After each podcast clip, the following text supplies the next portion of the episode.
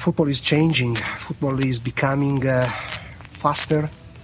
It's becoming uh, also more difficult for uh, for the referees. So the, the challenge is uh, to be to be adequate to this standard, to continue or to try to to be at the same standard. Not easy, but the referee will do it. Blinde Bratwurst, ehrlich. Wenn man so pfeift, dann lache ich mich tot normalerweise. So ein Beschiss, du. Da wird doch alles gemacht hier, du. Der erste Liga Kocher. Skandal! Scheiße ist es!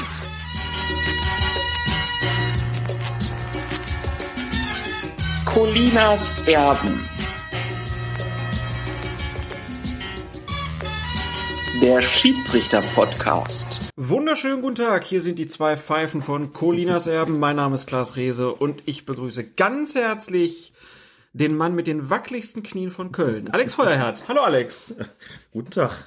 Lieber Alex, wir hatten letzte Saison das große Thema, dass viele Bundesliga-Schiedsrichter sich schwer verletzt haben. Jetzt warst du bei einem Fußballturnier in Hamburg Schiedsrichter. Es war so ein Twitter-Treffen, was unter dem merkwürdigen Titel TK Schland schon zum zweiten Mal stattfand.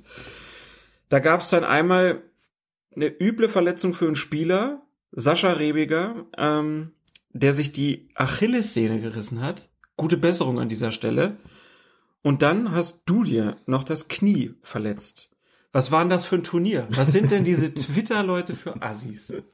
Sind ja keine Assis, es gab ja keinen Feindkontakt sozusagen. Wie, nicht mal das? Nicht mal das, nein. Ich habe gedacht, du wärst umgegrätscht worden. Ja, das, dann hätte ich jetzt was zu erzählen, könnte ich jetzt erfinden. Nein, das fand auf einem Kunstrasen statt. Der Kunstrasen war prinzipiell zwar gut, aber so ein bisschen stumpf und ich habe eine Drehung gemacht, im Finale sogar, im Finale, nach relativ kurzer Zeit, so eine Drehung gemacht und dann gemerkt, so stechender Schmerz im linken Knie. Hab dem erstmal nicht viel Bedeutung beigemessen, weil es eigentlich sofort wieder, wie mir schien, okay war. Dann so ein bisschen, wie man das halt so macht, dann so getestet. Bein ein bisschen gebeugt, bisschen gestreckt und dachte, ach, geht schon. Hab dann das Spiel auch zu Ende gepfiffen. Und dann so im Laufe des Abends gemerkt, ging vielleicht doch nicht. Hat schon geschmerzt und das ging dann auch nicht mehr so richtig weg. Und da bin ich dann, wie man das halt so macht, dann zum, zum Orthopäden gegangen. Und der hat mich dann zum äh, MRT geschickt, nein, zur MRT, ne? Das heißt ja die Magnetresonanztomographie. Aber man sagt immer, ich sage immer das MRT. Aber warum eigentlich? Das ist ja Quatsch, ne? Das ist was, wo ich mir auch schon viele Gedanken zugemacht habe. Und da waren die Bilder nicht so gut und dann musste ich nochmal hin und nochmal neue Bilder machen lassen, woanders. Und dann stellte sich raus, mach das jetzt kurz, so ein kleiner Innenmeniskusriss, drittgradiger Knorpelschaden steht auf dem Befund, auch nicht so schön. Und ganz generell steht da was von dem degenerierten Knie. Ich bin degeneriert, klar, soweit ist es schon. Und so kleinere Schäden, die jetzt aber nicht auf das akute Trauma zurückzuführen seien. Also ich habe da ein Trauma erlitten, das habe ich durch den Befund jetzt auch erfahren. So nennt man das. Klingt alles ein bisschen schlimmer, als es wirklich war. Naja gut, der Arzt sagt erstmal nicht operieren. Wir versuchen das jetzt mal mit Physiotherapie, Kräftigung, Stabilisierung. Das mache ich jetzt zweimal die Woche. Das bringt auch was. Also mir geht's wieder einigermaßen gut. Aber Du siehst doch echt fit aus. ja, ne, genau. Wahnsinn. Das heißt, es ist, ja auch es ist noch nicht das Karriereende. Ich hoffe nicht. Ich hoffe nicht. Ich bin jetzt gerade schwer in der Reha sozusagen und hoffe, dass man mich auch wieder auf dem Fußballplatz äh, sehen wird. Ich werde natürlich nicht stärker zurückkommen, wie das immer alle sagen, sondern schwächer. Man muss sich ja auch äh, andere Ziele setzen als die Spieler. Und dann schauen wir mal, wie es nächstes Jahr beim TK Schland ist, der dann möglicherweise in Berlin stattfindet Stuttgart. oder Helgoland. Man weiß es nicht, genau. War auf jeden Fall eine ganz nette Veranstaltung, habe ich gehört. Ich konnte ja leider nicht und war ganz traurig, weil ich vor allen Dingen einen. Also es gab mehrere Vorträge, die wohl alle ganz schön waren, aber einer hätte mich besonders interessiert, denn die Petra Tabarelli, aka Clio MZ bei Twitter, die hat einen Vortrag zur Geschichte der Fußballregeln gehalten. Und das hat sie ganz fantastisch gemacht. Ein bisschen was wusste ich ja auch aus meiner eigenen Beschäftigung mit der Geschichte, aber längst nicht alles. Und so wie sie das recherchiert und systematisiert und vorgetragen hat, war das wirklich geradezu erhellend. Also war wirklich ein richtig toller Vortrag. Sondern mal sagen, dass wenn man so ein Twitterer-Treffen macht und dann sagt, man bringt da die eigenen Leute an den Start. Na gut, bei einem Fußballturnier, klar, ne? Und es ist ja auch schön, dass man da mit vier Schiedsrichtern pfeift. Ne? Außer, außer mir war es noch David Neueck ähm, aus Berlin und Mike, der Übersteiger aus, aus Hamburg. Zu dem sage ich dann gleich auch noch was. Und Stefan Seitz aus München, also kam aus allen Teilen der Republik sozusagen. Haben das da zu viert gepfiffen. Und bei Mike, muss ich mal kurz zwischendurch sagen, Der hat zwar deutlich mehr gespielt bei dem Turnier, als Torwart nämlich, denn gepfiffen, ich glaube, gepfiffen hat er nur ein Spiel, aber ich war gespannt, wie das aussieht, denn der hat ja gesagt, er hat die Prüfung nicht zuletzt deshalb gemacht, weil er regelmäßig Colinas Erben hört und dann Interesse daran äh, bekommen hat. Ich habe selten jemand gesehen, bei dem das nach doch relativ kurzer Zeit, so viele Spiele hat er ja noch nicht gepfiffen, schon so selbstverständlich aussieht. Ich meine, der, der gute Mike ist, glaube ich, jetzt 40. Das heißt, erste Liga wird wohl nichts mehr. Erste Liga wird nichts mehr und ich glaube, ich verrate jetzt kein wirkliches Geheimnis. Ich habe mit ihm gesprochen, habe gesagt, und, wie gefällt's dir? Und sagt er, ja scheiße, ich habe zu spät angefangen. Jetzt kann ich da keine große Karriere mehr machen, aber das taugt mir. Und das Mhm. hat man auch gesehen, muss ich sagen. Also klar, bei dem Twitterer Turnier, da geht's jetzt nicht auf die Socken, man wird jetzt, glaube ich, nicht über Gebühr da, da gefordert. Aber man sieht ja trotzdem, ob jemand pfeifen kann, wie selbstverständlich die Zeichengebung ist, wie der sich bewegt. Und das sah bei Mike alles sehr gut und sehr professionell aus. Also das ist wirklich schade, dass er das nicht früher angefangen hat, denn ich glaube, der hätte einiges erreichen können. So, aber nochmal zu dem Vortrag, tolle Sache von Petra, muss man sagen, und auch großartig, wie gesagt, dass sowas aus den eigenen Reihen dann kommt und sich da Leute so so dahinter klemmen. Und äh, ich hoffe, sie veröffentlicht das irgendwo, dass es auch wirklich für andere, die nicht da waren, dann nachzulesen ist. Sonst müssen wir sie mal einladen. Genau. Muss uns das mal erzählen. Ja, Wäre das fände ich eine sowieso eine gute Idee. Und ähm, bei dem Kollegen Mike, der ja auch beim Millanton ist, können wir vielleicht auch direkt noch eine Podcast-Empfehlung machen. Also wenn ihr das hier durchgehört habt, dann ladet euch mal die aktuelle Folge vom Millanton runter. Die hatten nämlich Andreas Rettich zu Besuch. Der ist ja jetzt, ich glaube, das heißt nicht Manager, aber er ist Manager bei St. Pauli. ich glaube, der hat irgendeinen Vorstandsposten oder so ist das mittlerweile. Weiß ich aber gar nicht genau. Ähm, super Folge. Ganz interessant, sehr sympathischer Typ äh, und hat da viel erzählt über seine Arbeit bei St. Pauli, aber halt auch so ein bisschen über die. Man kann viel so zwischen den Zeilen raushören, was er ähm, meint, was so im Fußball auch wichtig ist und man hört raus, wie das so passiert. Ganz spannend. Also den Millanton und ja, ich denke, ähm, Mike ähm, wird das ja vielleicht dann auch, was du jetzt gerade gesagt hast, einfach beim Millanton mal einspielen, weil da wird immer ein bisschen gefrotzelt, dass er jetzt Schiedsrichter ist. Ähm, das war ein großes Lob. Sehr schön.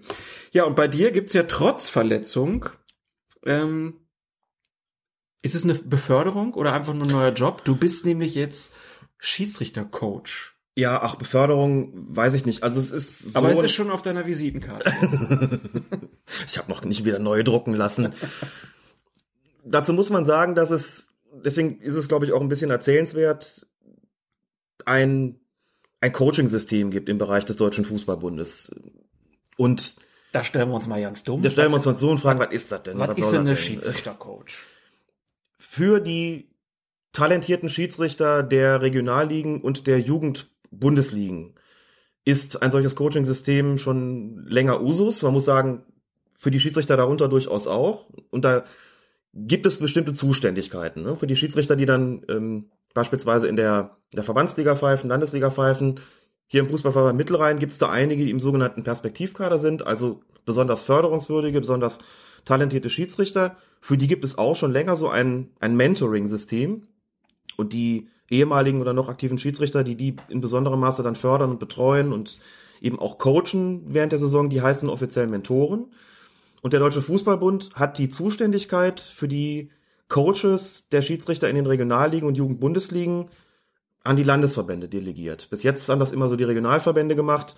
Jetzt ist das in den Landesverbänden gelandet, also in meinem Fall im Fußballverband Mittelrhein. Und das führte dazu, dass ich jetzt zu der Aufgabe gekommen bin, einen Regionalliga-Schiedsrichter und einen A-Jugend-Bundesliga-Schiedsrichter zu coachen. Das heißt, ich begleite den so ein bisschen durch die Saison, gucke mir natürlich auch das eine oder andere Spiel von dem, von den beiden Jungs dann im Stadion an. Die haben von ihren Spielen grundsätzlich Videoaufzeichnungen. Das wird ganz regulär gemacht. Also alle Jugend-Bundesligaspiele und alle Regionalligaspiele werden von einer Produktionsfirma aufgezeichnet. Dieses Videomaterial wird anschließend zur Verfügung gestellt, den Vereinen, aber auch den Schiedsrichtern. Das heißt, ich kann jedes Spiel von denen sehen, kann mir denen also dann auch anhand der Videoaufzeichnungen strittige oder besonders besprechenswerte Szenen dann durchgehen. Wir reden auch sehr ausführlich, das haben wir auch jetzt schon zu Beginn der Saison gemacht, reden auch recht ausführlich über die Spiele, gehen die Beobachtungsberichte dann durch, werden auch zusammen mal ein Spiel gucken, wo der jeweilige Schiedsrichter dann beispielsweise die Rolle des Beobachters einnimmt, um sich mal besser in diese, diesen Job reinfinden zu können. bin ihr erster Ansprechpartner für alles Mögliche eigentlich und versuche sie halt, soweit das in meinen Fähigkeiten steht, quasi besser zu machen, Tipps zu geben, ähm, was sie anders machen können möglicherweise, was schon gut ist, warum man noch so ein bisschen arbeiten muss, muss dann auch Persönlichkeitsprofile erstellen ähm, für den Landesverband und dann auch für den DFB und die, wie gesagt, so ein bisschen coachen durch die Saison. Dazu muss man sagen, es, sie werden dann in ihren Spielen jeweils auch nochmal einen eigenen Schiedsrichterbeobachter haben. Hatte beispielsweise ein Regionalligaspiel, wo es dann einen offiziellen Beobachter gab, der da war. Und ich war als Coach auch da und die Besprechung haben wir dann mehr oder minder gemeinsam gemacht. Also erst war der Beobachter da, der steht auch an erster Stelle. Dann habe ich auch noch ein bisschen was dazu gesagt. Also es ist alles so ein bisschen intensiviert worden in diesem ganzen Förderungssystem. Was, glaube ich, einfach auch gut ist und auch im Vergleich zu früher was anderes geworden. Es ist wesentlich intensiver geworden, wesentlich professioneller gegenüber den Schiedsrichtern, weil diese Jugendbundesligen und die Regionalligen eigentlich für die Schiedsrichter nur Durchgangsstationen sein sollen. Das sind Schiedsrichter, die da pfeifen, die eine Perspektive haben sollen Richtung DFB. Mhm. Sprich dritte Liga, zweite Liga, erste Bundesliga. Das schaffen natürlich nicht alle. Aber die, die drin sind, gehören grundsätzlich dem Pool an, aus dem künftige Schiedsrichter in den Profispielklassen dann ähm, also wo die Profispielklassen mit diesen Schiedsrichtern dann bestückt werden. Wie alt sind die? Die sind im Alter zwischen 18, 19 und 25 Jahren. 25 ist 25, 26. So, das ist ja schon, schon ein, ein hohes Alter, um dann noch den Aufstieg nach ganz oben zu schaffen. Ja, es geht heute alles eben ein bisschen schneller. Ja. Ich erinnere mich noch daran, als ich in die Oberliga aufgestiegen bin, damals war ich 33. Ne? Wer heute, gut, heute gibt's auch keine Oberliga mehr, zumindest nicht hier im, äh, im Westen, also im, äh, nicht im Mittelrhein, Niederrhein, äh, Westfalen. Also da gab's ja früher zwei gemeinsame Oberligen und dann eine, die Oberliga Nordrhein-Westfalen, die gibt's ja als Spielklasse nicht mehr. Regionalliga West, darunter kommen dann die Verbandsligen. Aber das wäre heute vollkommen undenkbar. Jemand, der in die Regionalliga aufsteigt, ist der normalerweise noch nicht mal Mitte 20. Der soll eine Perspektive haben, um genau. nach oben zu kommen. Ne? Okay, ähm, ja, wirst uns ja wahrscheinlich in den nächsten Wochen dann noch ein bisschen was darüber berichten können, wie sich dann deine Jungs vielleicht auch entwickeln, äh, was sie so erzählen, wie gut ihnen das tut. Ähm, weil das ist ja dann auch schon ziemlich zeitaufwendig alles, so wie sich das anhört. Also für dich, das nochmal alles nachgucken, die müssen sich ja nachbereiten. Ja. Können ja dann auch die Spiele scheinbar von den anderen Mannschaften im Vorhinein schon gucken. Also das ist ja schon eine Professionalisierung. Äh, genau. Und die, die, beiden sind auch sehr professionell. Ja, also, und, aber eine Professionalisierung halt in einem Bereich, wo man es ja, klar, ist sinnvoll, ne, verstehe ich, ähm, aber für einige wird sich das ja auch nicht auszahlen. Für einige wird sich das zumindest nicht dahingehend auszahlen, dass sie nochmal aufsteigen vielleicht. Mhm. Aber ich glaube, für ihre Entwicklung als Schiedsrichter und auch ganz grundsätzlich darüber hinaus bringt das schon eine ganze Menge, sowas zusammen zu besprechen. Das macht mir auch sehr großen Spaß. Es ist zeitintensiv.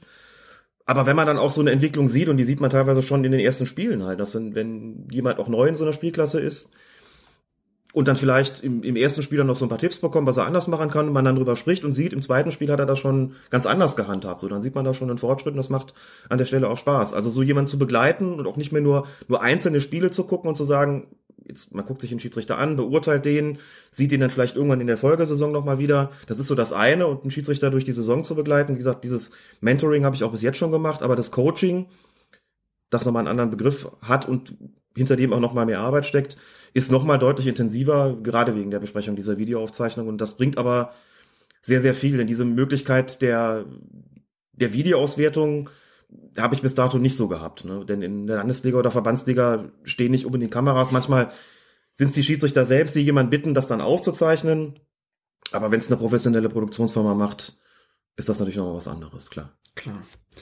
Das ist also eine Neuerung im Bereich des DFB. Es gab aber auch eine große Neuerung im August und zwar weltweit denn es gab den ersten offiziellen Videobeweis in der Geschichte des Fußballs und zwar beim Spiel New York Red Bulls 2 gegen Orlando City B. Also ein moderner Fußballklassiker und zwar in der dritten amerikanischen Liga, die da heißt United Soccer League. Und dort überprüfte der Schiedsrichter Ismail Elfat, oder wie der Engländer wahrscheinlich sagt, Ismail Elfath, In der 35. Minute eine Szene mit Hilfe des Video Assistant Referees und der Mann hieß Alan Chapman und Was war passiert? Ein Spieler der Bulls war auf dem Weg zum Tor und zwar ähm, ist er dort zu Fall gekommen und es stellte sich dann die Frage, war das ein Foul oder nicht? War das außerhalb oder innerhalb des Strafraums? Und war das eine Notbremse oder war es keine Notbremse? Und der Referee sah sich dazu dann die Bilder auf einem großen Tablet an. Ich glaube eher, das war, das sah mehr aus wie so ein äh, Flachbildmonitor. Das war, also das, da kam dann einer an und trug dieses Ding so vor der Brust. Äh, Stimmt. waren schon sehr schöne Bilder. Ähm, und ja, es wurde dann tatsächlich die richtige Entscheidung getroffen, direkter Freistoß und Platzverweis. Ganz schön fand ich dieses äh, Bild, was der Schiedsrichter dann nutzte, um zu zeigen, dass er den Videobeweis machen will. Also er führte vor seiner Brust die beiden ähm, Zeigefinger zusammen, führte dann beide nach außen, also den rechten nach rechts, den linken nach links, dann nach unten und dann wieder die Finger zusammen, also so, dass das ein Rechteck bildete. Man hat das bei den Olympischen Spielen auch in anderen Sportarten mit Videobeweis gesehen. Hockey zum Beispiel, da machten die Schiedsrichter auch immer diese Rechteckbewegung. Ja. Das ist also die Videobeweisbewegung für die Zukunft, kann man sich schon mal darauf einstellen. Dann dauerte das einen Moment und dann gab es halt die Bilder und da kam halt dieser Mensch und trug diesen Bildschirm. Es wirkte noch so ein bisschen unbeholfen, hatte ich das Gefühl. Klar war das erste Mal, aber ähm, ja, es gibt den ersten Mann auf dem Mond und jetzt gibt es auch den ersten Schiedsrichter, der den Videobeweis gemacht hat. Ismail Elfert und äh, Video Assistant Referee Alan Chapman. Wie hat dir das ganze Prozedere gefallen? Es war ungewohnt, das zu sehen, natürlich. Aber eine Szene, Man muss auch sagen, der hat sich das hinterm Tor dann angeguckt. Also Ja. der ist dann äh, zur Torauslinie gelaufen und da kam dann halt einer zur Bande und hat das dann gezeigt. Könnt ihr euch äh, auch auf der Facebook-Seite von uns angucken, da haben wir das verlinkt. da habe ich mich gefragt, ob die möglicherweise eigentlich mehrere Leute rund ums Spielfeld platziert haben. Also Mehrere Monitore. ich hätte jetzt erwartet, dass der an den Spielfeldrand läuft, da irgendwie Höhe, Mittellinie, ne? Höhe Mittellinie, vierter Offizieller, Trainerbänke oder Ja. sowas und der lief aber hinters Tor. Also man muss dazu sagen, als dieses Foul geschah, hatte er sich relativ frühzeitig festgelegt, das war außerhalb direkter Freistoß und stand dann da und machte dann irgendwann dieses, äh, diese Bewegung, zeigte dieses Rechteck an, guck jetzt mal Fernsehen. Das hat einen Moment gedauert, klar, weil die, der Video Assistant Referee das ja auch erstmal auswerten musste und wahrscheinlich auch schon eine Empfehlung abgegeben hatte. Es ist ja so, dass grundsätzlich der Schiedsrichter dann sagen kann, ich höre auf den Tipp des Video Assistant Referees, übernehme seine Entscheidung oder seine Empfehlung, besser gesagt. Er kann aber eben auch sagen, ich gucke es mir nochmal selbst an. Mhm. Das hat er getan. Das ging auch relativ schnell, muss man dazu sagen. Das fand ich schon mal gut vom ganzen Ablauf. Und das, was er offensichtlich vor allem wissen wollte, war Notbremse ja oder nein. Weil ich persönlich ehrlich gesagt den die Frage außerhalb oder innerhalb des Strafraums noch schwieriger zu beantworten fand. Aber gut, das Das war ja nur die Außenperspektive. das war die Außenperspektive, ganz genau. Kam zurück, zeigte rot und alles war komplett richtig, sah wie gesagt ungewohnt aus, aber vom ganzen Prozedere eigentlich schon ziemlich geschmeidig, die Mhm. Maschine. Also dafür, dass es das erste Mal vor allen Dingen gewesen ist, es war schon, wie gesagt, es war halt ungewohnt, hat wirklich so dieses bisschen was von, von Eishockey-Feeling irgendwie. Ich habe bei den Olympischen Spielen halt mal so ein bisschen auch in den anderen Sportarten drauf geachtet, wie die das so handeln. Oft gibt's das im Hockey. Da ist es ja so, dass dann ein Referee, der sitzt, ja, die waren in, in Rio, das sah aus, als ob die in so einem Container waren äh, und Container mit Fenstern und da waren das dann Schiedsrichter, die sonst auch die Spiele geleitet haben. Die waren dann halt bei anderen Spielen oben dann in der Kabine und haben die Bilder ausgewertet. Und dann hör- hörte man deren Dialog aber auch. Also da war dann im Fernsehen sozusagen, der hat dann gesagt, hier, ich möchte das und das testen. Äh, Die Mannschaft hat den Videobeweis gefordert und dann wurde geguckt und dann hat er sich oder die sich das oben angeguckt und dann gab es auch die Empfehlung. Ich weiß jetzt gar nicht, ob der Schiedsrichter dann auch, ich glaube, der hat auch zwischendurch mal geguckt, wenn es strittig war oder so, aber das weiß ich jetzt nicht mehr hundertprozentig. Ähm, aber es war halt ne, schon eine ganz klare Unterbrechung des Spiels, aber fand im, Stil, im, im Spiel halt auch keine große Beachtung mehr, weil das halt da schon so oft passiert ist äh, beim Hockey. Was ich ganz interessant fand, da war ein Spiel der deutschen Mannschaft, wo dann mehrfach der Videobeweis gefordert wurde und der Schiedsrichter immer falsch lag. Mhm. Das führte dann dazu, dass natürlich der Schiedsrichter, also der Ruf vom Schiedsrichter sozusagen, war direkt beschädigt. Ne? Das war schon krass. Der, der lag auch wirklich deutlich falsch. Ne? Also er hatte dann Sachen gepfiffen, wo dann, ich glaube, es war dann auch die deutsche Mannschaft, die dann sagte, wir haben nie mit dem Fuß gespielt. Und dann wurden die Bilder gezeigt, das war klar, wieder ein Fehler. Und dann hat man den Typen oben in dem Kabuff auch gesehen, der dann schon so, der Blick sagte auch, oh Junge, aber das musst du doch sehen. so ne? Also es ist auch nicht ganz ohne. Bin mal gespannt, wie sich das ähm, weiterentwickelt. Und wo wir beim Thema Videobeweis sind, in der Bundesliga hat die erste Testphase jetzt ja auch begonnen. An jedem Spieltag kommen jeweils drei Bundesliga-Schiedsrichter, begleitet von Helmut Krug, in einem Studio zusammen und jeder guckt sich dort ein Spiel an und notiert sich erst einmal nur, bei welchen Situationen ein Video Assistant denn eingeschaltet werden würde. Und wenn genügend Ergebnisse dann beisammen sind, wird entschieden, ob die zweite Phase beginnt. Das soll dann aller Voraussicht nach zu Beginn der kommenden Spielzeit 2017, 2018 der Fall sein und dann wird es auch den ersten direkten Kontakt des Hauptschiedsrichters zum Videoassistenten geben und dann kann das dann auch Einfluss auf Entscheidungen haben. Klar ist aber schon jetzt, überprüfbar werden nur Torerzielungen, Strafstoßentscheidungen, Feldverweise und mögliche Spielerverwechslungen bei gelben und roten Karten. Und das letzte Wort wird dabei in jedem Fall immer der Schiedsrichter haben. Da haben wir auch letzte Folge, glaube ich, schon mal drüber gesprochen. Ich finde es ja ganz interessant, dass das jetzt immer drei Bundesliga-Schiedsrichter sind, die sich irgendwo treffen. Ne? Also, dass die Ja. praktisch sagen, okay, ich versetze mich jetzt in die Lage meines Kollegen, könnte ich das jetzt ge- gebrauchen? Und dann werden diese Szenen wahrscheinlich markiert und wird es diskutiert.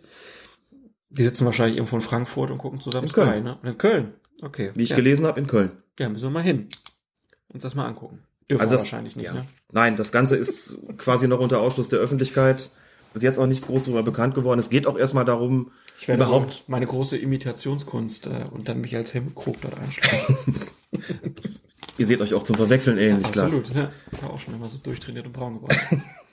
Es geht ja erstmal darum, Erfahrung zu sammeln und zu gucken, wann, wann brauchen wir das überhaupt, wie könnte das Ganze jetzt vonstatten gehen, überhaupt erstmal so ein Gefühl dafür zu bekommen. Ne? Weil manche haben jetzt auch gefragt, warum denn nicht direkt? Und äh, also das ist so eine einschneidende Veränderung, das bedarf dann schon, ich glaube, eines, ähm, ja, eines, eines intensiven Testzeitraums. Und das ist ja das, was sie gerade auch tun. Haben wir ja auch gesagt. Ich glaube, das ist jetzt auch okay für Ja. alle, dass man das jetzt nicht direkt einführt, weil die Klar. Folgen halt einfach auch ein bisschen bedacht werden sollten und man sollte halt nicht da es zu Situationen kommen lassen, wo dann bei einem Bundesligaspiel überhaupt nicht klar ist, wie läuft das hier, sondern das muss vorher ein paar Mal durchgespielt worden sein, damit das dann halt so geschmeidig läuft, wie es in den USA gelaufen ist. Aber es gibt ja schon Länderspiele, Testländerspiele, Freundschaftsländerspiele, bei denen das quasi in aller Öffentlichkeit getestet wird. Das nächste oder eins der nächsten wird dann sein das Länderspiel Deutschland gegen Italien, jetzt im November. Da wird es auch zu einem Videobeweis kommen Können. Können, wenn, wenn er denn äh, gebraucht werden wird, ganz genau. Ob das dann auch schon, ich glaube, was, was hat Kölpers gepfiffen? Jetzt bin ich da halt schlecht vorbereitet. Es gab jetzt bei der letzten Länderspielpause ähm, ein Spiel, was Kölpers gepfiffen hat. Da ist der Videobeweis auch eingesetzt worden. Da war es aber nicht so, dass er die Möglichkeit gehabt hätte, am Spielfeldrand das nochmal zu gucken, sondern da war es nur so, dass er mit seinem Video Assistant, Assist, Video Assistant Referee Kontakt hatte und sich auch in zwei Situationen von ihm die Empfehlung geben lassen hat, aber er konnte sich das nicht nochmal selbst anschauen.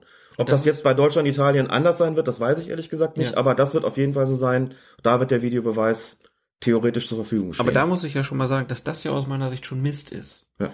Weil ein Fernsehbild ist halt immer was anderes als das Bild des Schiedsrichters. Und es gibt Situationen, wo man das Fernsehbild und das des Schiedsrichters halt einfach zusammenbringen müsste, damit dann auch wirklich die richtige Entscheidung getroffen werden kann. Da bin ich mir ziemlich sicher, dass es da Situationen gibt. Von daher ja, bin ich der Meinung, dass es ein guter Weg ist. Ich meine, ob das jetzt eine ganze Saison dauern muss, weiß man nicht, aber ähm, dass man da jetzt nicht einfach holter die Polter mit anfängt, finde ich schon okay. Und wir werden ja auch sehen, dass die letzten Regeländerungen schon einige Vorteile bringen und weniger Ärger. Genau. Ja, dann lass uns doch direkt mal loslegen und ähm, nochmal auf die Europameisterschaft zurückblicken. Also wir werden jetzt nicht jede Szene, ähm, die es da gab, nochmal besprechen, sondern das so ein bisschen genereller machen. Die großen Aufreger äh, ab dem Viertelfinale nochmal besprechen. Ein paar haben wir in der letzten Folge auch schon besprochen.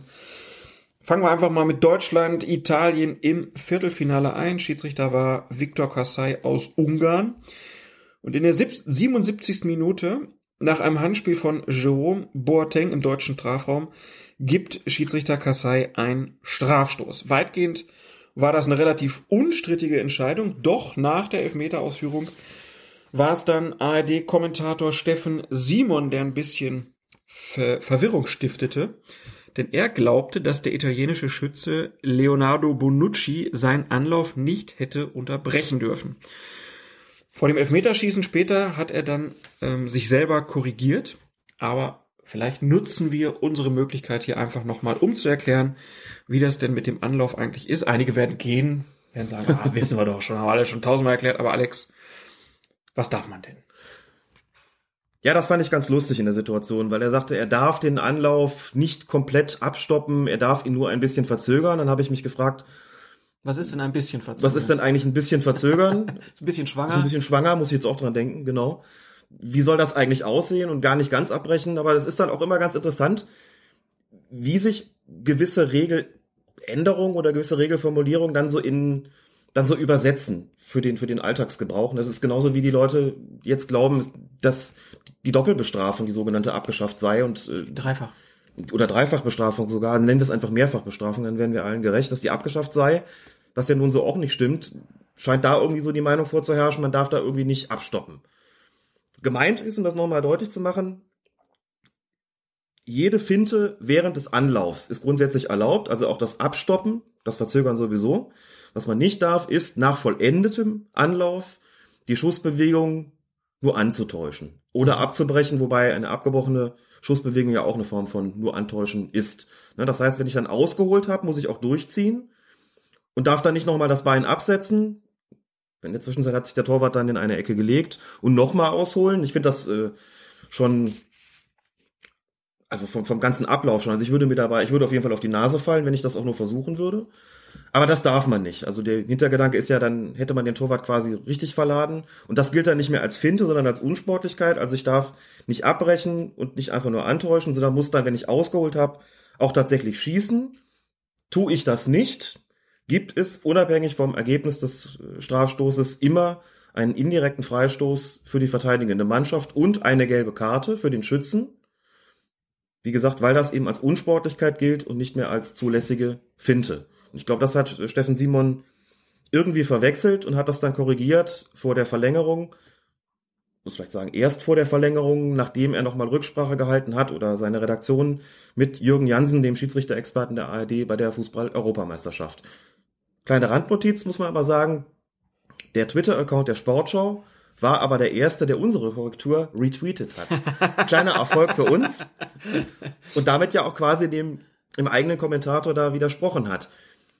Ich will aber Steffen Simon dahingehend in Schutz nehmen, dass er nicht der Einzige ist, der es nicht so genau wusste, denn es gab, das hat uns, darauf hat uns ein äh, Hörer bzw. Leser aufmerksam gemacht, in der österreichischen ersten Liga, die eigentlich die zweite Liga ist, die heißt nur erste Liga, aber darüber ist halt die Bundesliga. Das in der ist österreichischen, in Österreich ist alles ganz logisch. Ist alles ganz logisch und ganz anders.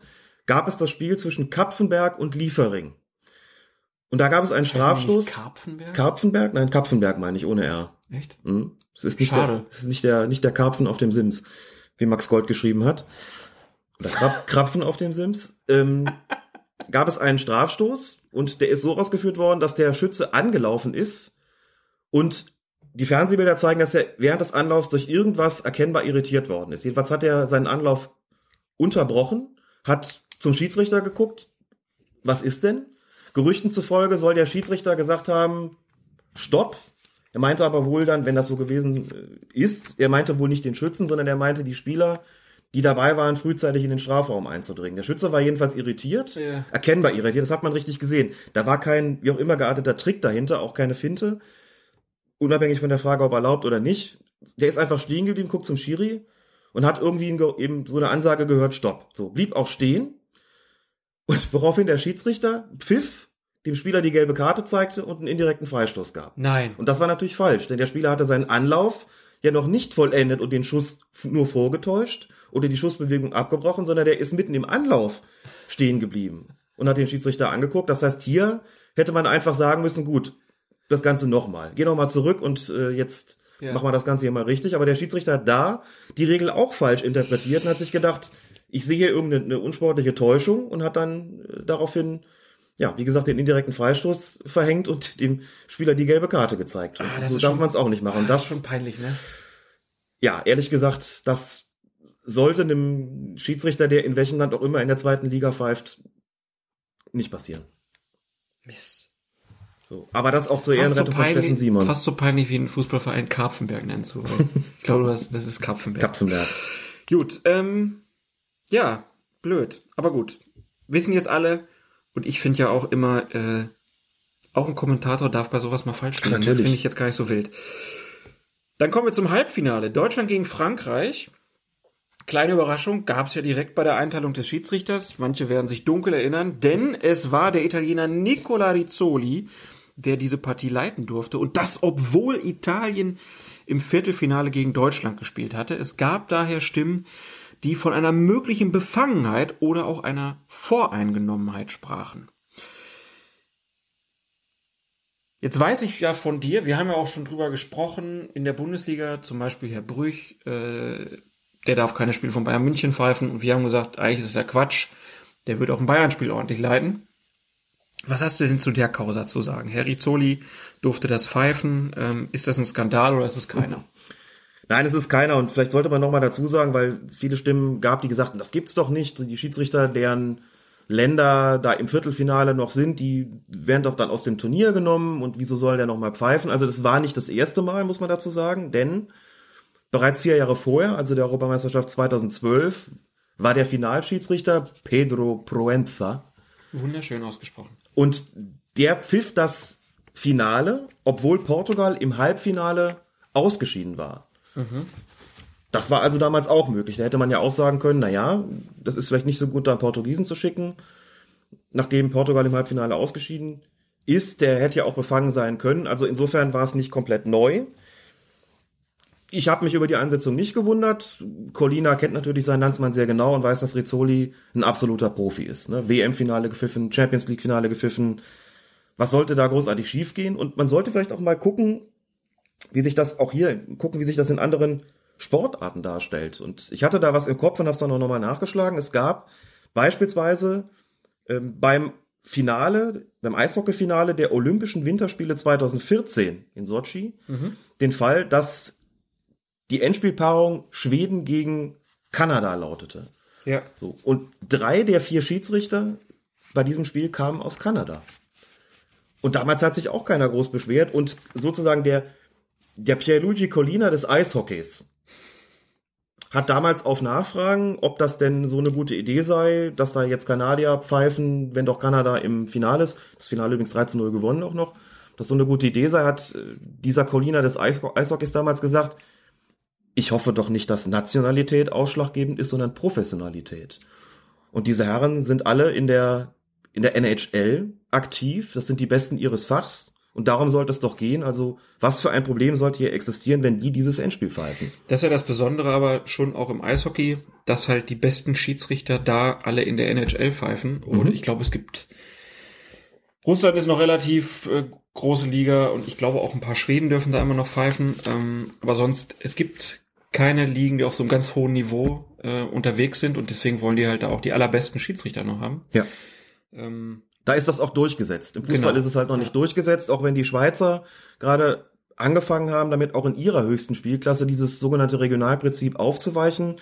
Da pfiff kürzlich das erste Mal in einem Meisterschaftsspiel ein Basler Schiedsrichter ein Spiel des FC Basel. Also die sind dazu auch übergegangen und wenn die Erfahrungen entsprechend sind, dann meine ich schon, dass man auch sagen kann, wie wir es auch schon gesagt hatten, lass doch Felix Brüch die Bayern pfeifen oder Patrick Idrich den Hamburger Sportverein.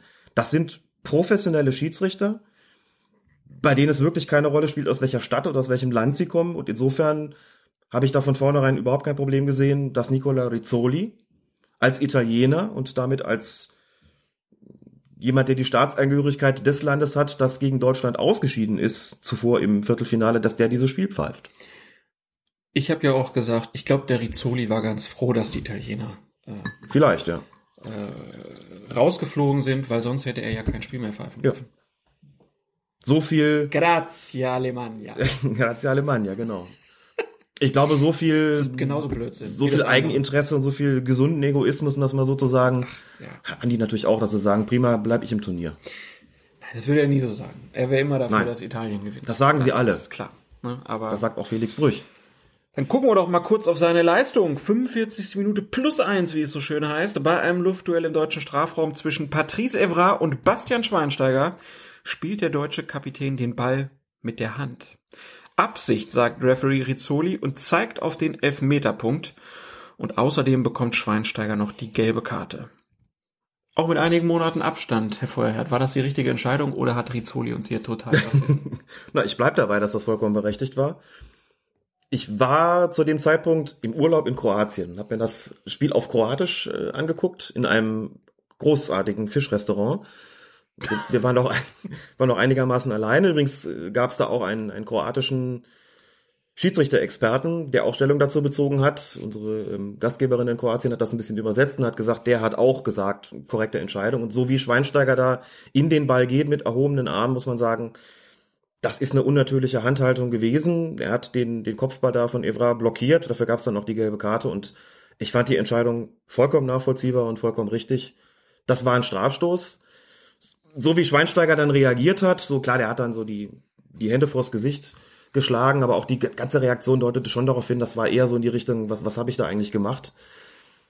Und er wusste natürlich auch, dass das folgenreich war. Also so geht man sicherlich nicht in Kopfballduell. Da oben haben die, wie man so schön sagt, die Arme oder die Hände auch nichts zu suchen. Weiß auch nicht, was er da eigentlich wollte. Und insofern eine absolut vertretbare, korrekte Entscheidung von Rizzoli. War doch im Spiel vorher, war doch auch, war das Boateng? Das war Boateng. Ja, auch die Ja. Hände über den Kopf. Vielleicht hätte man das nochmal üben müssen. So ein bisschen. Ja, eine seltsame Häufung auf jeden Fall. Genau, ja. Und Toni Kroos hat hinterher auch gesagt, ja, so blöde Fehler dürfen uns da auch einfach nicht passieren. Und Rizzoli, der hat sich in dem Interview äh, später auch nochmal geäußert und den Prozess der Entscheidungsfindung erklärt, was ganz interessant ist. Er sagte, es bedarf einer Mischung aus deinem Bauchgefühl und einer Konzentration auf die Dynamik einer Aktion. Es ist festgelegt, wo wir bei einem Eckstoß zu stehen haben, aber der Schiedsrichter muss dann entscheiden, worauf er seinen Blick richtet. Ein Anhaltspunkt dafür ist es, wo sich Pärchen oder Gruppen von Spielern formieren. Ich hatte den perfekten Blick auf Evra und Schweinsteiger, weil ich geahnt habe, dass der Ball auf sie zufliegen würde. Also habe ich mich auf ihre Bewegung konzentriert. Dann geschah das Handspiel und ich habe sofort eine Art Gedächtnisfoto geschossen. Ja, dass es dann dennoch einige Sekunden bis zum Pfiff dauerte, hat Rizzoli auch noch erklärt. Und zwar so, wir sprechen hier über das Halbfinale einer Europameisterschaft. Und ich hatte ja einen Strafraumrichter zur Verfügung, der noch einmal einen anderen Blickwinkel als ich hatte. Es ist normal, dass ich ihn um seinen Eindruck von einer solchen Szene bitte. In diesem Fall wurde seine Sicht aber von mehreren Spielern behindert, wie auch die Fernsehbilder zeigen. Deshalb bin ich meiner eigenen Überzeugung gefolgt und habe den Strafstoß gegeben.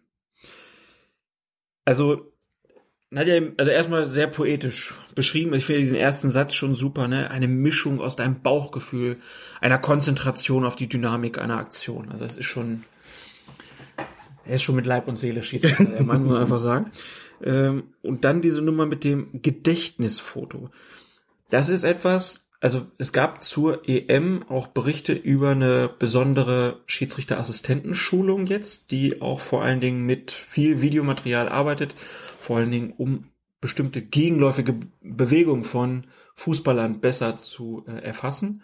Und dieses Gedächtnisfoto, das scheint ja so der neue heiße Scheiß an der Seitenlinie zu sein, aber scheinbar auch im Spiel. Ähm, hast du auch das Gefühl, dass das was ist, was jetzt eine größere Rolle spielt? Also, dass man versucht, sich praktisch Situationen nochmal anders zu verbildlichen und hast du eine Ahnung, wie das funktionieren kann? Das ist eine Sache, die man auf jeden Fall trainieren kann. Dieses, dieses Ding mit dem Gedächtnisfoto. Man kann das auch so übersetzen, dass man sagt, man, man friert den entscheidenden Moment sozusagen für sich ein. Darauf kannst du dich konzentrieren. Du musst halt auch ein sehr gutes Antizipationsvermögen haben. Das ist natürlich das, was Rizzoli in diesem Moment auch hatte. Ne? Der hat einfach gesehen, es gibt einen Eckstoß, ich habe einen bestimmten Standort und da sind natürlich, im, es ist, wie es halt ist bei Eckstößen, es gibt viel Gewusel im Strafraum. Es gibt hier vielleicht ein, irgendein Halten und da gibt es irgendwelche Zweikämpfe und man muss schon so ein bisschen auch, auch spüren und ein bisschen Verständnis dafür haben, was könnte denn als nächstes passieren? Denn es ist klar, dass der nicht, wenn da, sagen wir mal, 14, 15 Spieler im Strafraum stehen, du kannst nicht alle gleichzeitig beurteilen oder beobachten, besser gesagt. Du kannst nicht alle gleichzeitig beobachten. Du kannst auch mit deinem Assistenten und deinem Torrichter absprechen oder Strafraumrichter absprechen, wer konzentriert sich worauf. Auch das ist so eine Sache, die man besprechen muss. Wer achtet eigentlich genau worauf? Und wie bringen wir das nachher zusammen? Aber du musst es eben antizipieren, wo könnte was passieren. Das ist Rizzoli gelungen. Und dieses Ding, was sowohl bei Schiedsrichtern als auch bei Assistenten eine Rolle spielt, ist eben, wenn sowas passiert, bei den Assistenten insbesondere natürlich beim Abseits, bekommen die gesagt, jetzt achtet mal darauf, was passiert denn da gerade und die müssen wirklich, das muss man sich wirklich bildlich vorstellen, wie so ein, das ist wie so ein Fotoapparat. In dem Moment drückt man auf den Auslöser und speichert sich das Bild in dem Moment im Kopf ein und ruft es auch nochmal ab und denkt sich, was habe ich da gerade eigentlich gesehen? Mhm. Das ist wirklich so ein, so ein Mental Map, nennen die das auf Englisch.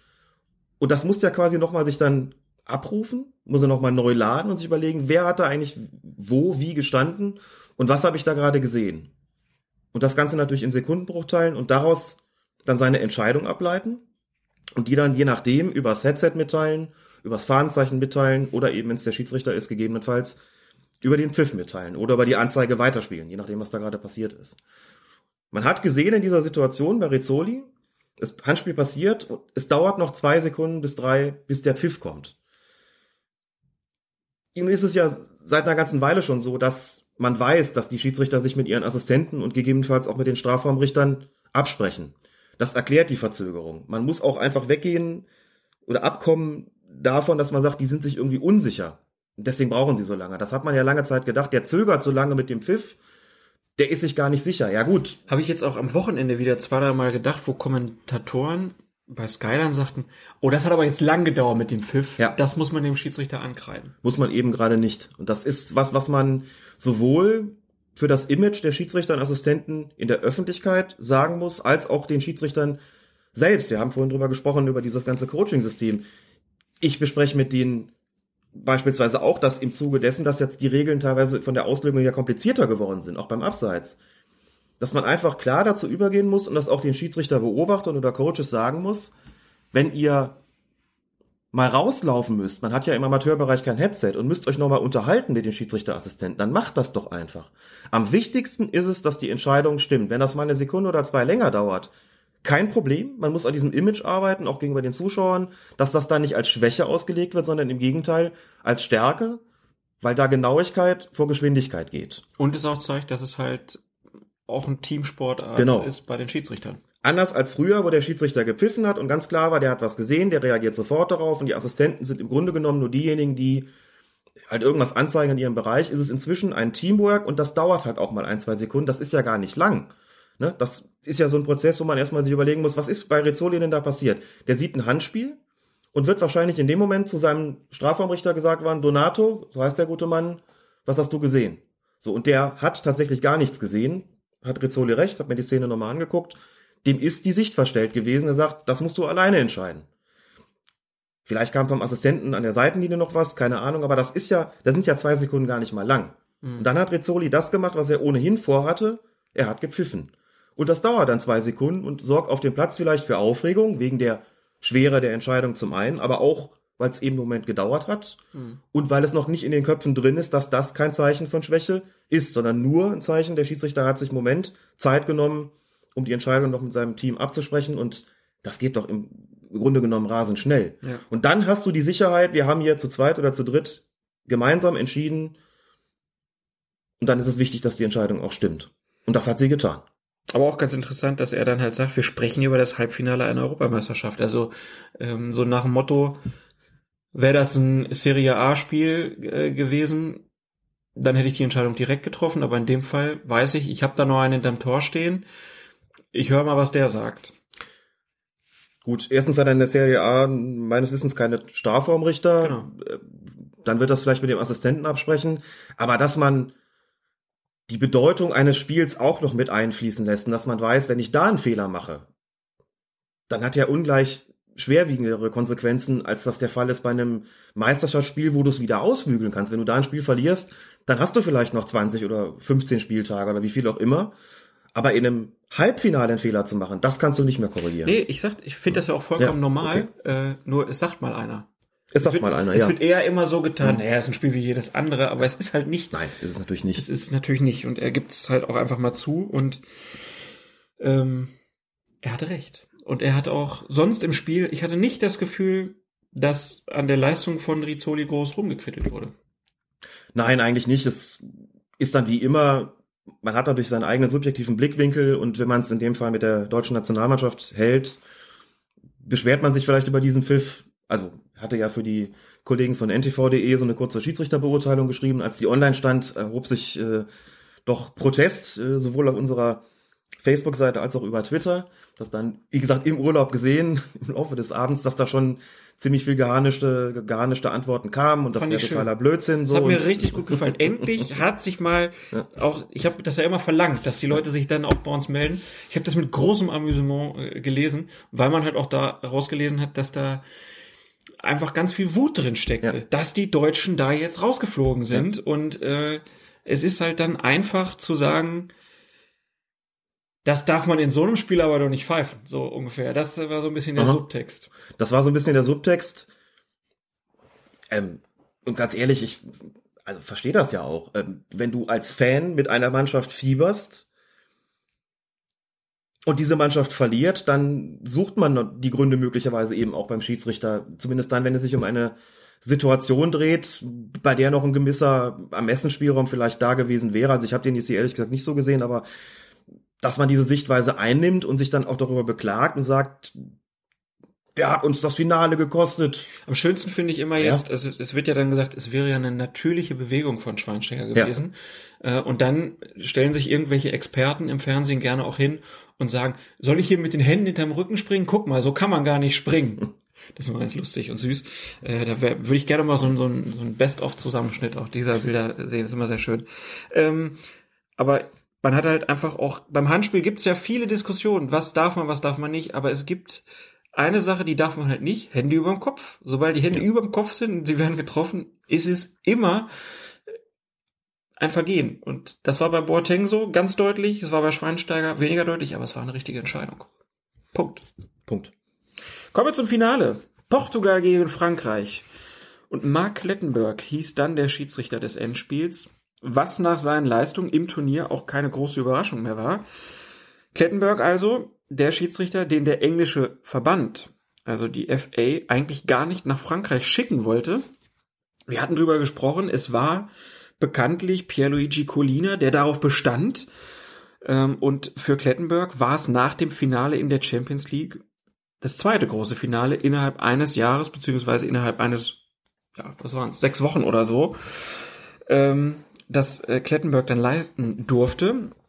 Aber man muss leider sagen, so richtig super souverän und so ganz überzeugend wie zuvor war der gute Herr Klettenberg dann leider nicht. Man denke nur an die Fouls der Franzosen an Cristiano Ronaldo, ähm, der dann bekanntlich frühzeitig ausgewechselt werden musste.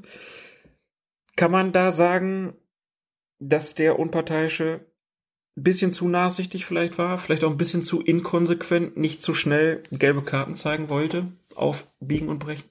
Ich glaube, Klettenberg hat versucht, im Finale die Linie fortzusetzen, die es bei der Europameisterschaft gegeben hat. Was im Prinzip ja auch okay ist. Was im Prinzip auch okay ist. Und ich glaube, er ist bei den Vergehen gegen Cristiano Ronaldo, das sind ja keine rotwürdigen Vergehen gewesen, muss man sagen. Aber im, im ersten Fall, ich habe jetzt gerade leider nicht mehr im Kopf, was Evra, Quatsch, Evra ist, doch was, was Evra, der, der ihn da, ich glaube, am Knie erwischt hatte, hat er noch nicht mal das Foul gepfiffen. So. Ich glaube, Payet. Payet war's. Nee, du hast recht, genau. Mhm. Payet war's. Payet, Payet? Oh. Der Erfinder des Paillettenkleids. Seine Mutter, seine Mutter. oh Gott, oh Gott. Ich glaube, er wird Payet ausgesprochen, zumindest in der Region, wo er herkommt. Okay. Aber ist egal, weil selbst in Frankreich sagen die meisten Payet. So hat's mir zumindest, zumindest der gute Max vom Rasenfunk erklärt. Hervorragend. Liebe Grüße. Wenn dann Cristiano Ronaldo und damit ein sehr prominenter Spieler nach 25 Minuten ausgewechselt wird, kann man natürlich sagen, wenn es ein anderer gewesen wäre, dann hätte es nicht so ein Bohai darum gegeben. So ist es. Stimmt. Das ist mal das Erste, schon. Gleichzeitig ist sowas natürlich immer auch Spektakel. Man muss sagen, wenn irgendwo der Eindruck entsteht, dass es eine Mannschaft darauf anlegt, möglicherweise, den Superstar der gegnerischen Mannschaft so ein bisschen, naja, mit grenzwertigen Mitteln aus dem Spiel zu nehmen oder möglicherweise auch mit Mitteln, die diese Grenzen überschreiten, dann ist das nicht gut. In dem konkreten Fall hätte ich jetzt nicht unbedingt die Möglichkeit gesehen, das jetzt zu verhindern. Man hätte darüber reden können, dass man zumindest mal das erste Ding, was glaube ich, dass man da einen Foul pfeift, vielleicht über eine gelbe Karte nachdenken können. Das hat so ein bisschen den Eindruck vielleicht getrübt. Grundsätzlich muss man ja sagen, Portugal hat das Finale gewonnen. Insofern sind die Diskussionen dann auch relativ stark, relativ schnell veräppt. Da ist hinterher nicht mehr groß drüber gesprochen worden. Ronaldo war so ein bisschen der tragische Held, hat natürlich auch die Geschichte dann des Spiels hergegeben. Der Früh- Co-Trainer. Frühzeitig ausgewechselt, steht da draußen, leidet, macht aber quasi den Co-Trainer, dessen Bewegungsspielraum auch nicht sonderlich eingeschränkt an worden ist, muss man sagen. Also der vierte Offizielle hat dann möglicherweise dann auch gesagt, gut, dann wir lassen ihn jetzt hier mal, solange er nicht wirklich unsportlich wird. Und die ganze Geschichte des Spiels war damit natürlich auch geschrieben an der Mark Lettenberg in gewisser Weise seinen Anteil hatte, muss man leider sagen. Ich fand ihn, ich fand ihn in dem Spiel okay. Ich fand ihn nicht so stark wie in den Spielen zuvor. Ich fand schon, dass er das gerechtfertigt hat. Er war, er hat, es war nicht so eine Glanzleistung wie im Champions League Finale. Im Champions League Finale war er wirklich großartig, wo man wirklich hinterher auch sagen musste, das ist eine 1A Schiedsrichterleistung gewesen, souverän, mit Maß, alles richtig, Wichtige auch richtig entschieden, kein Beigeschmack dabei geblieben. Und hier war es so, ja, für seine, für seine Verhältnisse, die er halt, oder für seine Fähigkeiten, die er bis dahin auch gezeigt hat, blieb so ein bisschen darunter. Vielleicht lag es aber auch am Spiel. Man Aber muss es lag einfach auch am sagen, Spiel, dass, ja. äh, das war ja auch kein tolles Finale, Nee. ne? Also es hat ja wirklich nicht groß Spaß gemacht zuzugucken. Das stimmt. Ähm, hat er sich ein bisschen angepasst. Es war auch kein Spiel, bei dem man wirklich glänzen konnte. Ne? Nee. Denn, denn, wie gesagt, die Fouls da an Ronaldo waren allesamt nicht so, dass wir jetzt drüber sprechen, muss ich dafür einen von der Teilnahme am Spiel ausschließen, sondern Ja, und das färbt natürlich unseren Eindruck auch, Ja. dass diese Szene, weil halt der Superstar überhaupt so äh, verletzt wurde, das Mhm. wurde ja tausendmal gezeigt, ne? Auch als er dann halt auf dem Rasen rumlag, immer wieder diese Szene und das sei ja dann in jeder Zeitlupe hatte man das Gefühl, es wird brutaler. Ähm, da war ja auch keine rote Karte oder Nein, so. nein, Ne? nein Also nicht, nicht mal ansatzweise. von daher, aber gut. Insgesamt trotzdem Mark Klettenberg mit einem sehr guten Turnier. Äh, trotz dieser Finalleistung würde ich, ich würde ihm trotzdem mal sehr gut geben. Und ähm, wenn wir jetzt aber so generell mal die Bilanz ziehen, dann können wir uns, glaube ich, auch so dem Fazit vom äh, Third Team anschließen. Die haben nämlich geschrieben, das beste Team bei der Europameisterschaft, das war nicht Portugal, das war nicht Frankreich, nicht Deutschland, nein, das war Team 25, das waren die Schiedsrichter. Ja, da würde ich mich durchaus anschließen. Nachdem wir ja doch in der Bundesliga zuletzt sehr viele Diskussionen hatten und auch im internationalen Fußball es immer mal wieder Debatten gab über die Unparteiischen, war das jetzt doch ein Turnier, bei dem eigentlich kaum Schlechtes über sie geredet worden ist. Das mediale Echo war sehr gut. Man verfolgt das ja so ein bisschen und stellt Unfassbar dann fest, positiv. eigentlich unfassbar positiv. Es gab wirklich viele Beiträge, die schon frühzeitig geschrieben haben, Top-Team, super vorbereitet. Das lag natürlich dann auch daran, dass es wirklich wenige Szenen gab oder eigentlich gar keine Szenen gab, muss man sagen, wo man den Schiedsrichtern den Vorwurf hätte machen müssen, die haben da entscheidend eingegriffen. Ne? Also diese, diese Argumentation, die ich ja grundsätzlich ohnehin nicht teile, Schiedsrichter hat Spiel entschieden, aber es kam auch nichts, auch nur in die Nähe, wo man gesagt hätte, schwerwiegender, spielentscheidender Fehler, ohne den das Spiel ganz anders verlaufen wäre. So, das Mhm. hatten wir eigentlich nicht. Es gab, wenn ich mich recht erinnere, eine einzige glattrote Karte. Das war gegen die Nordiren im Spiel gegen Frankreich, wegen einer Notbremse vor dem Strafraum, also auch Mhm. noch nicht mal irgendeine eine Tätlichkeit oder sowas. Also insgesamt ein sehr faires Turnier letzten Muss man sagen, Endes. es gab, es gab keine üblen Fouls so richtig und es gab Ja. auch keine richtig üblen Verletzungen. Also ich würde, klar, also sowas wie Ronaldo ist natürlich bitter, aber das war jetzt ja auch keine, also der, der hat ihm jetzt ja nicht mit einer gestreckten Grätsche ähm, Ja. das Knie weggetreten. Ne? Also das war's ja auch nicht. Das, also es hat ja irgendwie schon gepasst. Die Spieler haben das auch gut angenommen, wie so die Spielleitung angesetzt war. Das muss ja wurde ja vorher auch wohl allen verkündet. Da war bei jedem Team ein Schiedsrichter Ja. und die haben den erklärt hier, so so werden wir pfeifen. Das wussten die vom ersten Spiel an und ähm, es gab auch wenig Diskussion. Also die vom Third Team haben zwei Spiele ausgemacht, wo es mal nicht so gut lief. Tschechien gegen Türkei in der ersten Hälfte und Italien gegen Spanien. Da kann man sagen, okay, da war der Schiedsrichter auch nicht der beste Mann auf dem Platz. Ja. Aber sonst hatten wir wenig Diskussion insgesamt über die Schiedsrichter. und eine recht einheitliche Linie, das ist ja auch immer wichtig und das ist schwer, eine solche Linie hinzubekommen. Man kann viel schulen, man kann viel besprechen, man kann viel vorgeben. Videos zeigen etc. Und trotzdem kann es immer mal wieder passieren, dass es zu Diskussionen kommt, ah, beim Handspiel und bei taktischen Fouls. Wir hatten das ja bei der Weltmeisterschaft.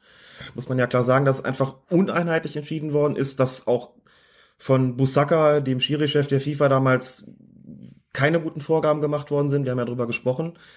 Das ist diesmal definitiv anders gewesen, was sicherlich auch damit zusammenhängt, dass wir hier eine Europameisterschaft hatten, bei der Schiedsrichter gepfiffen haben, die allesamt Champions League und Europa League erfahren sind. Das heißt, die kennen ihre Pappenheimer bereits aus dem Vereinsfußball. Das kommt der Sache mit Sicherheit sehr zugute.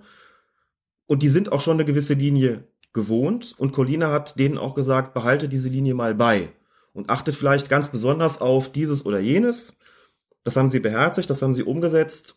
Und auch da merkt man natürlich eine Professionalisierung bei der ganzen Spielvor- und Nachbereitung. Wir hatten ja über den Kollegen Jante Hamsel, den ähm, Schiedsrichter aus den Niederlanden, der auch einen sehr, sehr schönen Blog betreibt.